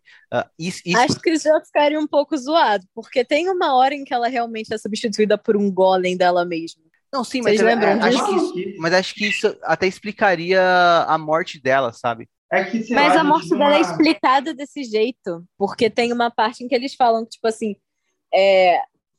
isso já existia antes do Jonathan Hickman, esse lance de ter um golem da Moira, que foi a que morreu, mas não morreu de verdade. E esse lance que eles, que eles fizeram ali, né, esse retcon da Moira, nessa parte específica, é que ela viu que estava tipo assim, muito perigoso perigoso para ela continuar por aí, aí ela foi lá e mandou fazer esse golem ali, esse clone dela para colocar no lugar dela. Como se fosse esse... uma morte armada, né? Tipo Michael Jackson. Exato. Tipo... e o Jim Sim, tipo Michael Jackson. Isso é explicado também lá no negócio do diário dela. É, eu acho que mas, mas, eu, mas eu acho que o, o, eu acho que o Hickman deixa assim espaço para tipo uh, ter essa visão que o Caio uh, tá tendo e tal, de perceber certas coisas que o retcon dele atrapalha na cronologia, sabe? E Não, ainda assim. Sabe o que, que é foda? É porque no sentido, mesmo que, que se você pensar como essa era um reboot, Porque dá para ver também como um reboot. Mesmo como reboot não funciona na história, porque o Xavier e o Magneto sabiam o tempo inteiro, eles esperaram, sei lá, o, o Xavier sabia disso em, antes dele fundar os X-Men, quando ele realmente só queria criou o sonho dele. E ele contou para o Magneto, pelo menos de acordo com o texto, no ano 1, né? Potência de X, tem lá, ano 1, ano 10, ano 100. É, ele conta, e ano 1000. Ele conta para o Magneto no ano 1, ou seja, um ano depois, na teoria. E os, os dois não fazem nada, eles realmente só esperam fundar Krakoa para eles irem lá atacar orcs, porque a, a Moira sabia qual era exatamente a data que o Nimrod ia ser fundado. Eles esperam o dia que o Nimrod ia ser fundado, a ser criado, um Mas, o, mês antes, mas aí o que, que eles fariam? Mas o que, que eles fariam? Mesmo como tipo, reboot. Sabe? Mas como que eles combateriam uma, uma um, um inimigo que ainda não foi criado? Como eles impedi É, impediriam? exatamente quem Pois criou. é. Não, sim, mas a maioria não sabia quem criou exatamente. E a Orc só é Pois criada é. depois de Krakoa, entendeu? Não tinha como eles Não. combaterem o inimigo antes que ele se revelasse. Ela sabia quando seria criada, mas ela não sabia que é, quem, é, assim, ela sabia o ano que o Nim- Nimrod seria ati- ativado, mas ela não sabia. A, mas a- tudo, tudo que envolve o Nimrod ser ativado é tudo uma reação à Krakoa, tá ligado?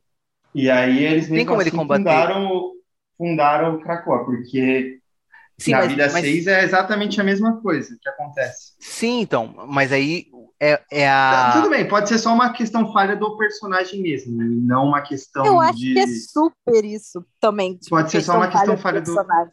Porque Mas quando você para pensar, o Magneto e o Xavier, eles sempre acham que eles estão certos em tudo, cara. Sim. Vocês acham que eles vão É. só ouvir essa mulher mesmo que ela saiba o que, que ela tá falando? Nunca fizeram isso.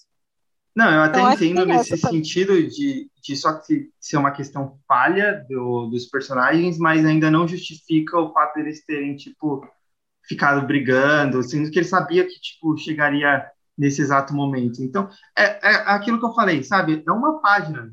Não, eles. Isso, isso tinha que ser em Rockspots, não precisava, não, não é nem questão de inferno, não é nem questão que o Jonathan Hickman não teve tempo, porque ele teve dois anos. Era uma página só para ele falar que o Xavier poderia ter apagado isso da mente deles, para eles realmente só lembrarem disso agora, sabe? Logo nesse sentido, alguma Eu- nesse sentido. Eu ia gostar de ver essa página que você está falando, ah, muito mais, acho que nem tanto em questão de tipo acontecimentos. Eu, eu, eu consigo aceitar a questão deles estarem em ruptura mesmo tendo toda essa Ah, revelação da consigo- Moira. Eu consigo te jogar 20 momentos da cronologia que isso não faz sentido se você me Não. dá um dia. Então, mas eu tô falando assim, eu consigo aceitar que eles, eles ainda assim fossem brigados um com o outro, mesmo sabendo da questão da Moira. O que eu não consigo lidar muito bem é com a postura do Xavier durante toda a cronologia X e diversos momentos, tendo esse conhecimento da Moira em mente, sabe? Então, ah, pra mim, o que mais É atrapalha isso que é o bizarro. é, o que mais atrapalha é eu pensar o personagem Xavier, porque assim, o que eu gostaria para o, o que eu mais gostaria das incongruências, porque eu acho que também, também isso vai ser muito pessoal, sabe? Tipo, certas questões vão incomodar, ah, certas questões de um retcon vão incomodar uma pessoa em uma coisa ou em outra, principalmente um retcon tão grande quanto esse, sabe? Mas eu acho que o que mais me incomoda, falando ah, pessoalmente, é a questão que eu falei, né, do, da postura do Xavier, e que eu acho que poderia ser resolvida ah, da seguinte maneira: o Xavier mostrar o que o Xavier ah, bloqueou essa memória dele mesmo para que ele pudesse criar o sonho dele. E eu acho que isso também traria uma importância maior para o sonho dele e dialoga- dialogaria com ah, certas presenças importantes no mundo mutante, como o Ciclope e o próprio Cipra que a gente mencionou hoje, porque também se o Xavier não tivesse nem iniciado o sonho dele, ah, muita coisa seria diferente, sabe? Então, o Xavier sabendo que o sonho dele seria necessário para um dia o plano da Moira entrar em execução, ele bloquear a memória da cabeça dele e só se permitir lembrar disso num futuro muito longínquo, sabe? Então, tipo, e, e eu acho que o ideal seria mostrar que ele bloqueou essa memória dele no mundo astral, no plano astral, sabe? Uh, porque a ressurreição do Xavier se passa pelo plano astral. E quando ele é ressuscitado, isso tudo antes de Roxbox, naquela surpreendente X-Men mais recente que saiu, uh, as, uma delas, uh, quando mostra a ressurreição do Xavier, quando ele é ressuscitado, ele tem uma postura muito diferente do Xavier que a gente conhecia anteriormente. E é uma postura que bate muito com a do Xavier de Roxbox e da linha X desde então, sabe? Então é isso que eu mais sinto falta, uma explicação de que o Xavier uh, era uma pessoa e agora é outra. Porque o conhecimento que a Moira deu para ele, ele só fez uso desse conhecimento muito à frente no futuro. Isso que eu, que eu mais é. sinto falta, sabe? E isso é Jonathan Hickman, tipo, isso dá para colocar na conta do Jonathan Hickman. A gente tem que colocar também a, a não dá só para ter elogios, porque não, não dá para falar que ele não teve esse, não teve é. tempo, porque era uma explicação muito simples para dar. Não, é e, claro. Gente, pensa tipo, mano, imagina você olhando para a vida da Moira, por exemplo. Tá aí, ó, o Proteus, o Proteus existe. Ou seja, a Moira ela viveu 10 vidas, sei lá, 9 vidas, chegou no, nessa décima vida, ela simplesmente falou: "Ah, olha ali o Joseph, Joseph McTaggart, né, o, o Mas isso do Proteus é explicado, cara. Isso é, é explicado. Eu vou, eu vou casar eu vou casar ali com, com o Joseph McTaggart ali, ter um filho e tal, mesmo que ele seja abusivo. Mas isso é explicado no negócio porque ela fala que ela sabia que o filho ia nascer ômega level. É, então, e... ele, ele é necessário para a ressurreição. Exato. A mesma coisa Legião, porque ela fala que ela mapeou para ela e para o Charles com que pessoas que, se eles é, tivessem algum tipo de relação, o filho ia nascer um mutante ômega. Então o Charles ele já sabia que se ele ficasse com a Gabriele, por exemplo, ele teria né, nascido Legião. E a mesma coisa a Emma, a Emma mesma coisa a Moira com o, com o Joseph Mas ele fica com a Gabriele antes de conhecer a Moira. Isso não é o que está escrito no, no Diário da Moira. Então é. tem essa. É, é. é, porque, não, ele conhece a Gabriele quando ele conhece o Magneto. Ele conhecia a Moira antes de conhecer o Magneto. Eles conheceram na faculdade. É, não, tem razão. Nesse, nesse sentido, você tem razão mesmo. Mas Depois o... ele viaja para Israel. Mas outra coisa, o. Uh, quando você fala que dá para colocar na conta do Hickman isso, sim, dá, mas é um lance que, tipo assim, tem várias coisas que Roxbox traz como problemáticas e que a gente releva porque a história é fantástica. E Verdade. por outro motivo.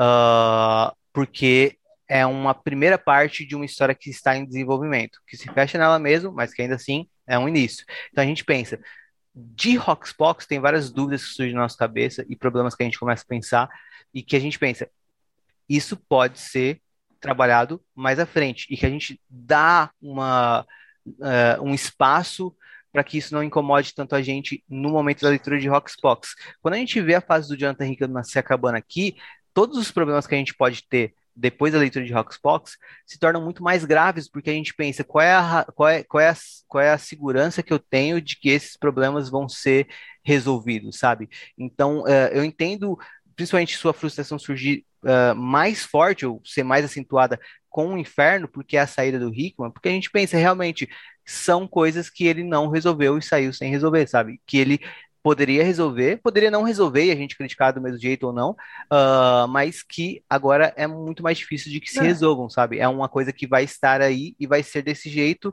e muito provavelmente a gente não vai ter detalhes sobre uh, essas coisas que a gente está pensando aqui, sabe? Porque outros escritores não vão ter o poder do Jonathan Hickman para mexer em coisas tão complexas e tão em conceitos tão fortes que ele criou em Roxbox. Nenhum escritor vai poder abalar profundamente o que ele criou em Roxbox, é pelo menos não até essa história se encerrar, sabe? Então, por isso que essas problemáticas ficam mais fortes agora e mais ressaltadas por conta da saída dele. É por isso que eu acho que esse plot da Moira vai ser totalmente abandonado, porque quanto mais cedo, tipo, esquecermos disso, na teoria, vai ser melhor até alguém, tipo, realmente pegar e tentar arrumar. Alguém alguma hora vai tentar arrumar isso. Só que, assim, na, na minha cabeça, foi o que eu falei já desde o do começo dessa fase. Falei lá no nosso primeiro episódio. Tipo, o meu maior medo era esse, essa questão do retcon da Moira não ser explicado cronologicamente. Tipo, era o meu maior medo. Eu Sim. demorei eu, eu, é- eu, deixei dois anos aí pro Jonathan Hickman resolver isso. Mas não, ele não resolveu. super com o Caio nisso. Tem um bilhão de coisas é. nesse retcon da Moira que eles poderiam ter feito explicado em flashback, etc. Nem só desse lance do Xavier e tal, Mas tem várias coisas que você poderia ter acrescentado. Tipo, olha só, isso daqui foi a Moira que fez na real, entendeu? Sim, cara, mas se a gente Tipo, pensa. a inferno- segunda Gênesis poderia ter sido explicada com esse negócio da Tem muita Moira. coisa. Todo o lance da, da morte original lá da, da Sina, que, tipo assim, ela morre porque o Legião mata ela, mas o Legião tava possuído pelo Shadow King. E sabe quem estava possuída pelo Shadow King também naquela mesma hora, naquele mesmo lugar? Doutora Moira que Ross McTaggart. Então, assim, tem um bilhão de coisas que deveriam ter sido exploradas com a Moira. Uma coisa que eu não gosto do Jonathan Hickman é que ele é muito esse negócio de fazer um long game, assim, sabe? Mas o problema é que fica meio que para o valor do choque, sabe, na hora do, do negócio. Porque é, todo esse plot ele poderia ter explorado, só que aí ele decidiu fazer tipo só duas edições sobre esse negócio na revista de X-Men dele, e é isso aí, entendeu? Então eu acho meio zoado que ele deixa nesses primeiros anos a Moira basicamente não existindo, sabe? Eu- Quando eu- isso era para ser uma parada mais importante. Eu não, eu não, é, assim, isso que você está falando é um lance de que Inferno poderia estar sendo trabalhado há muito tempo. Muito do que a gente Sim. vê em Inferno poderia estar sendo trabalhado na linha X há muito tempo. E eu não consigo, eu não, eu, eu- não consigo acreditar que foi por escolha do Jonathan Hickman que isso não foi trabalhado. Eu consigo muito mais acreditar que foi por escolha de editores que isso não foi trabalhado, porque eu penso, se ele pudesse estar escrevendo os o plots para Inferno antes, eu acho que ele estaria assim. E aí a gente pensa, por exemplo, a história da Mística é, é, são só duas edições. Eu não acho que é porque ele não queria contar a história da Mística. Eu acho que é porque ele não podia. Eu acho que os editores tinham medo de deixar ele escrever qualquer história relevante e isso avançar a trama, sabe? Mas independente de, de quem é a culpa, isso é realmente uma falha. Ah, o- os dois anos, Reinado de X e Aurora de X, deveriam ter trabalhado o plot de Inferno e deveria ter trabalhado também questões dessas problemáticas todas que a gente citou aqui, é, principalmente o Caio de Roxbox, ah, e não foi, sabe? Então, ne- é nesse momento que, inclusive, eu entendo o, o aspecto mais negativo dessa, dessa atual fase mutante. A falta de um trabalho mais, ah, mais relevante durante esses anos. Não estou falando que as histórias desses dois anos são todas umas porcarias, mas ah, é um fato. Dava para dava para É, se trabalhar coisas hum, de muito mais peso e não não foram até por isso que eu tô muito incomodado com o X-Men do Jerry Dugan, sabe? Porque ah, Sim. eu penso ridículo. poderia ser uma coisa muito mais relevante e é um nada, sabe? É tipo, ah, Chega- eu começo gostando muito da Casa da Árvore do Ciclope e depois eu fico puto pensando, porra, velho, é o Ciclope, vocês estão deixando o Ciclope brincar de, de tipo, parece um menino, criança, brincando de casinha da árvore com os amigos dele, sabe? O cara é o salvador da raça mutante, tipo. É, é, é isso. Sabe? É isso. Mas, e aí não é só também na conta do, do. É claro que, é, que nem você É na conta falou. de todo mundo isso aí. Não, é, É, mas é que independente nem de você quem for falou. a culpa, sabe? Tipo, é um aspecto negativo. É, total. Mas assim, que nem você falou, eu, eu ainda acho que essa fase atual tem mais aspectos positivos do que negativos. A, o- a criação de Krakoa, tudo aquilo. Planet Size X-Men a gente vai deixar para falar né, quando sair aqui no Brasil, mas Planet Size X-Men aquilo é incrível. É, tem, um, tem um monte de, de mensal dos X-Men que são, são legais. Aquela do, do Xavier, do Apocalipse, do Magneto no, no, no concerto da ONU a da Crucible, as que são dos filhos da Câmara. Tem várias legais, só que tem outras também que são, tipo, muito inúteis. Eu entendo que tem umas, por exemplo, que é a, a do a, a do Vulcano, que o Hickman queria, por exemplo, claro que aquilo ali, provavelmente ele queria trabalhar alguma outra coisa. Não deu tempo, não deu tempo. Eu, até entendo essa, mas tem outra que é aquela do, do Ciclope da, da Tempestade da Jean Grey indo salvar a, a Imperatriz lá, a filha da Lilandra. Aquilo é, é, é horrível, É uma É boba, é, então, sabe? É mas é horrível quando você pensa que não tem peso. né? mas exato. Só que quando você pensa que muita coisa deixou de ser contada para contar aquilo, É. acaba atrapalhando. É, e, e tem outros títulos, até nos próprios outros títulos mesmo dava para aproveitar. Cara, sabe? Era o que eu ia falar agora, não precisava ter sido tudo só o Jonathan Hickman, sabe, Exato. fazendo dele. Ele poderia Uhum. ter dado partes para as outras pessoas também. Então, Você e, pensa que tem e eu acho 22 edições de X de espadas e tem 4 de inferno, sabe? É, mano, é, é- é louco isso. Caralho, quando Não. você para pra pensar nisso, isso, isso dá raiva, cara. Isso dá raiva. Mas Isso o, dá raiva. o, o, o que a gente tem, o que a gente tem para hoje é esperança de que ah, a coisa possa. Porque realmente está sendo uma jornada incrível. Só que a gente é leitor de quadrinho, então a gente tem sempre esse pé atrás, tá ligado? Ah, Sim. E. Mas é, é, é uma questão de, de fé de que essa jornada vai ser recompensadora no final. Ah, vai ser muito frustrante se não for, claro. Mas eu, eu tô vivendo dois anos intensos. Eu vivi até agora dois anos intensos com essa fase. Eu espero. E eu tô com altas expectativas para esse terceiro ano, sabe? E, e eu espero ah, que, para além de. De a história seguir os planos do Hickman, eu espero também que certas coisas que não estavam acontecendo passem a acontecer. Por exemplo, o Gillen Também fala que ele quer escrever Immortal X-Men dando uma relevância maior para acontecimentos importantes de outros títulos, ah, aprofundando personagens importantes. ah, cada edição vai ser sobre um membro do conselho. Então, eu espero que Finalmente um gibi do conselho, É, cara. Finalmente, cara, exatamente. só, só o fato de ser um gibi do conselho já mostra que a coisa pode ser diferente nesse próximo ano, sabe? Só que aí ao mesmo tempo a gente vê essa saga do Wolverine e fica tipo, porra, será que vai ser mesmo? Será que agora a coisa vai des- desandar de vez? Então é realmente um, um lance ah, de, de fé e de paciência também. Ah, mas ao mesmo tempo, como o Caio falou, teve vários momentos muito bons. Ah, e agora a gente vai ter que esperar para ver como que tudo isso vai se desenrolar na sequência, né? O, um cara que, um cara que resolveria todas essas questões que a gente está apontando que ficam ah, pendentes agora com a saída do Hickman seria o Mike Carey. Eu, eu sinto que o Mike Carey pensaria muito É, nessas questõezinhas, também sabe? Tipo, essa Porra. questão do Xavier, questão da Moira. Ele, o Mike Carey se dedicaria muito a escrever um gibi só explicando toda a cronologia X, confronta o Magneto Xavier da perspectiva de plano da Moira e, sabe, o Mike Carey se dedicaria muito a isso. Então, ah, Vamos abrir uma vaquinha pra trazer o Mike Carey de volta. e o Carey, ele se dedica mais a uma cronologia como um todo, sabe? E eu acho que o, Hickman também poderia ter se dedicado mais a uma cronologia como um todo, mas acabou não conseguindo ou não o fazendo, né? Isso pode ser uma Sim. crítica a ele ou aos editores. Eu prefiro criticar os editores porque o Hickman é meu queridinho. Mas, ah, tirando minha, impar- minha, minha parcialidade nesse caso, ah, eu acho que o Hickman foi inocente porque ele pensou que ele teria muito mais poder do que ele do que de fato se concretizou. E tudo indicava que ele realmente teria muito poder, porque o que o Hickman fez na Marvel não foi pouca coisa, sabe? Ele saiu depois de Guerra Foi Secreta. coisa demais.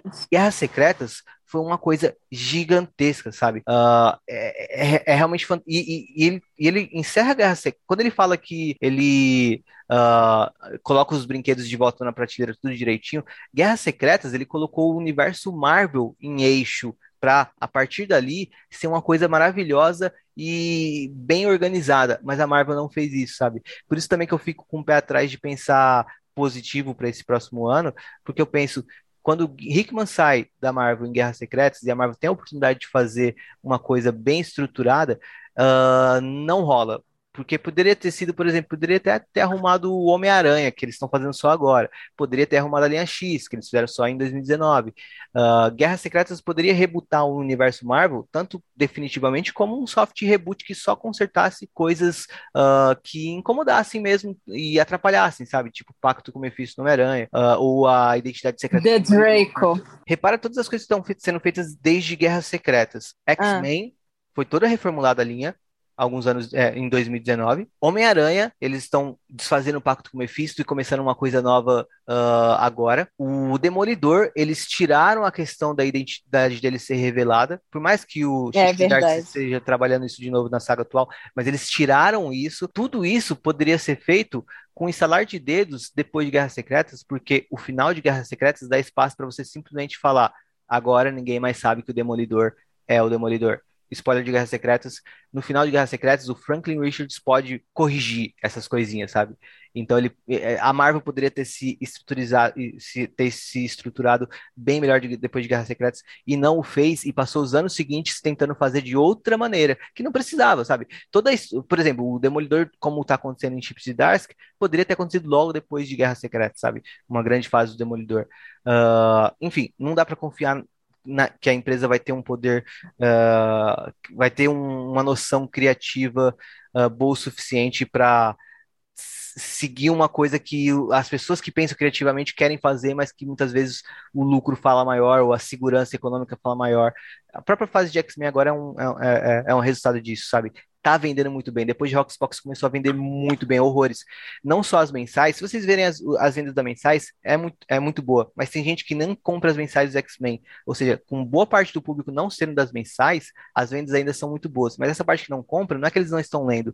Eles ah, tão, tem muita gente nos Estados Unidos comprando pelos ah, encadernados de Aurora de X, os encadernados de Reinaldo de X, ou seja, tem pessoas que não compram a mensal, mas compram os encadernados parecidos com os que saem aqui na Panini. Isso não entra em mais vendidos da semana.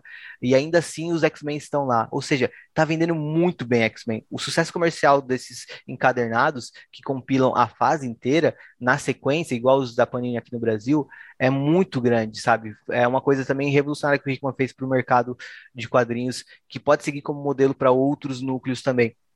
Então, ah, tem essa questão. A questão financeira também pesa muito na hora de frear esse criador que estava querendo avançar com uma história, mas que não pôde, sabe? E, e- e isso é uma pena também, né? A gente saber que, no fim das contas, esses personagens que a gente gosta tanto tá na mão de uma empresa que quer lucrar. E não percebe, e não percebe o- o- os reais motivos que a fazem lucrar. Ela não entendeu direito o que o Hickman fez em Guerras Secretas para ser tão bom, ou o que ele fez no run dele dos Vingadores, ou no Quarteto, ou o que ele fez em Roxbox. Não entendeu tanto que na parece que na mentalidade dos executivos da Marvel, o que deu certo em Roxbox foi uma minissérie em duas partes. Quer dizer, foi uma, foi- foram duas minisséries que se dialogavam. Eles pensaram, mano, vamos fazer uma- duas minisséries que se dialogam, mas agora com o Wolverine que vai vender horrores também, sabe? Eles acham que essa é a forma do sucesso, tipo, eles acham que isso que deu certo em Roxbox, quando não é, sabe? Então é complicado também é, levar fé ah, quando tem tanto dinheiro em jogo, né? Pois é, pois é. Que tristeza. Bom, para finalizar, o que, que vocês estão de expectativa para essa história do Wolverine, essa blasfêmia que vai ser ficar três meses sem revistas X, exceto o Só for Wolverine? Wolverine. Wolverine e Omega Red. Meu Deus. Eu tô com zero expectativa nessa revista. Eu, eu, eu literalmente tô achando que essa revista vai ser algo que não vai influenciar em nada. Vai É, ser cara. realmente só para vender. Eu sou um Não sonhador, vai nem ter um peso. eu sou um sonhador e eu tenho esperança. Eu vou cravar aqui. O, Essa o saga do Henrique é um true Wolverine. believer. Eu sou um true believer, eu sou o Exodus. Ah, só que sem nenhum tipo de ah, respaldo nas coisas que eu já acreditei na vida, todas deram errados. Mas, enfim, o, ah, eu, eu acredito que, a- que essa saga do Wolverine vai ser boa. Ah, é, tudo, a minha mente diz que não vai ser, mas o, o, ah, o lado, o, o lugar, o lugar, o no place da minha mente diz que vai ser. Então, sei lá, eu tô confiando que vai ser boa ah, essa saga do Wolverine, mas principalmente minhas expectativas estão na linha X como geral. Eu acho que vai ser muito bom esse, esse ano. Eu acho que inclusive vai ser. eu já achei Reinado X melhor que a Aurora de X. Eu acho que Destiny of X vai ser melhor também. Eu fico falando Destiny of X porque a gente não tem um título brasileiro ainda. Talvez seja Destino de X, mas eu, esperasse, eu espero que seja Sina de X. Ah, Eu também espero. é, mas, mas eu, eu- o que mais boto as, as minhas fichas é no trabalho do Gillen ah, em Immortal X-Men. Eu acho que isso vai ah, ser uma coisa talvez tão impactante quanto ah, a coisa mais impactante que a gente viu até. n- Não tanto quanto o Roxbox, mas vai ser o que vai ser. O que vai ter vindo de melhor depois de Roxbox vai ser Immortal X-Men. Minhas expectativas estão muito altas para esse título. Eu espero que seja bom e eu espero realmente que o Jerry Dugan comece a escrever X-Men ah, pra valer, porque até agora, porra. E, e o meu sonho é ver o Ciclope com mais um tiro, relevância. né? Não, não vou exagerar assim. Ah, mas eu, eu espero que o Ciclope também. ah, eu, eu sei que esse ano não vai rolar, mas eu espero que em 2023 o Ciclope tenha uma relevância muito maior do que ele tem tido nesses três anos, nesses dois Também anos que passaram, espero, coitado, tá tá jogado. É. É, Eles regrediram Ciclope, muito né? o Scott, cara. Eu Não acho. só o Ciclope, a Tempestade também. A Tempestade, A agora Tempestade vai aparecendo um ter, pouco é. mais Ah, a Tempestade agora começou, agora começou. Mas a Jean Grey, por exemplo, porra, coitada da Jean. A Caraca, Jean Grey até dá, dá pra ter uma paciência maior, porque ela ela teve, é, ela teve seu momento de brilho é, depois que o Ciclope morreu e ela ressuscitou. Ela teve lá sua fase com a X-Men Red e tudo mais, e uh, acho que dá pra ter uma paciência maior, mas o Ciclope a gente tá desde, a, desde Guerras Secretas, a gente tá, desde a fase do Bendis terminando, a gente tá meio que ausente de um Ciclope forte, assim, né, na linha X. Por mais que ele Verdade, tenha voltado antes do Hickman e tenha o trabalho lá do Rosenberg nos Fabulosos X-Men que encerram toda essa fase anterior ao Hickman, ainda assim eu espero mais, eu espero sempre mais pro, pro meu Ciclope. Scott. Eu também, eu quero que ele vá contra o conselho e cause uma revolução em Krakow. Nossa, vai ser. Eu, eu não vejo a hora da guerra civil pra como. Eu também não, Não. cara. Eu quero muito que aconteça. Eu achava que era isso que ia acontecer no final de Inferno. Ia Mas causar uma pra- guerra civil, mas nem. Tem tudo pra acontecer. Tem tudo, tem que tá, tem que acontecer. Tem que, inclusive, eu achava que ia terminar com o Magneto completamente desacreditado, ia rolar tipo o Magneto Alone. Eu não sei se vocês já assistiram Avatar, aquele desenho da Nickelodeon, mas tem um episódio que se chama Zuko Alone, que é quando um dos personagens ele meio que desiste de tudo e ele vai numa jornada de autoconhecimento sozinho, e é muito bom. Eu achava que era isso que aconteceu com o Magneto. Que ele ia ficar tipo, caraca, não se pode confiar em ninguém mesmo. É, A no- raça mutante é, porra, foda. No Como é que, preview o que, que a gente pra- faz agora? naquele, Magneto naquela, fundando Genosha de novo. naquela imagem É. de Immortal X-Men que aparece no final de Inferno, tá o Magneto esmagando Sim, o porque ele vai capacete tal, né? renunciar, porque ele É. vai renunciar. Que a imagem de a imagem promocional de Mortal X-Men, que inclusive é muito foda, que é tipo a Santa Ceia assim com todos os, os membros do conselho, e no meio não tem nada, tem só o capacete do Magneto, o Magneto, não está ali no lugar onde Jesus ocuparia, que a gente sabe que é ele, Magneto, nosso Messias mutante, como já diz o Êxodo. Mas enfim, tá só o capacete, porque ele vai embora. Mas agora a gente já viu que ele vai, tipo, em X-Men Red, vai aparecer em X-Men Red, né, junto com a Tempestade de Roberto da Costa. Se- ah, tem essa. minhas palavras finais são Ciclope no conselho e Jean Grey liderando uma equipe forte X-Men. Eu não queria o Scott no conselho, não, cara. Eu quero que ele não. tire o conselho. Eu quero que ele acabe com o conselho. É. Eu não sei, acho que não, não funcionaria. Ele tem que ser o líder. Ele, Ele- não tem que ter conselho. Ele pode que... eu queria que ele quebrasse o conselho por dentro, entendeu? É. Eu também queria. Eu queria Pode que ele causasse alguma, alguma revolução. Na Guerra Civil tá faltando. Pode ser por fora. Mas Eu só vou ficar triste de ter, tipo, o Ciclope contra a Tempestade. Eu não vou gostar. Inclusive, tem a piada, É, né, é da, da Tempestade no começo do- do- da, da edição de Inferno, quando o Ciclope vai entregar o título de capitão para o Bishop, e ela fala, nossa, mas você não entrega essas coisas assim fácil, né? Que bom. Da hora. Verdade. Verdade. E é isso, pessoal. Espero que vocês tenham gostado. É, como dissemos, foi o nosso primeiro episódio com spoilers. Dependendo aí da, da recepção, a gente traz outros episódios já adiantados aí também com a versão americana. Quem sabe a gente faz aí do não sei quantas vidas e não sei quantas mortes de Wolverine. Bom, nós ficamos por aqui. Encontramos vocês novamente muito em breve aí, num futuro ou num passado. Tchau! There will be an island. Not the first, but the last. This place will seem to be a hope for our kind. They will invite you in, lift you up, and then deny you the one thing you want. When those days come, remember these words Bring me back. And if you cannot, if they will not, burn that place to the ground.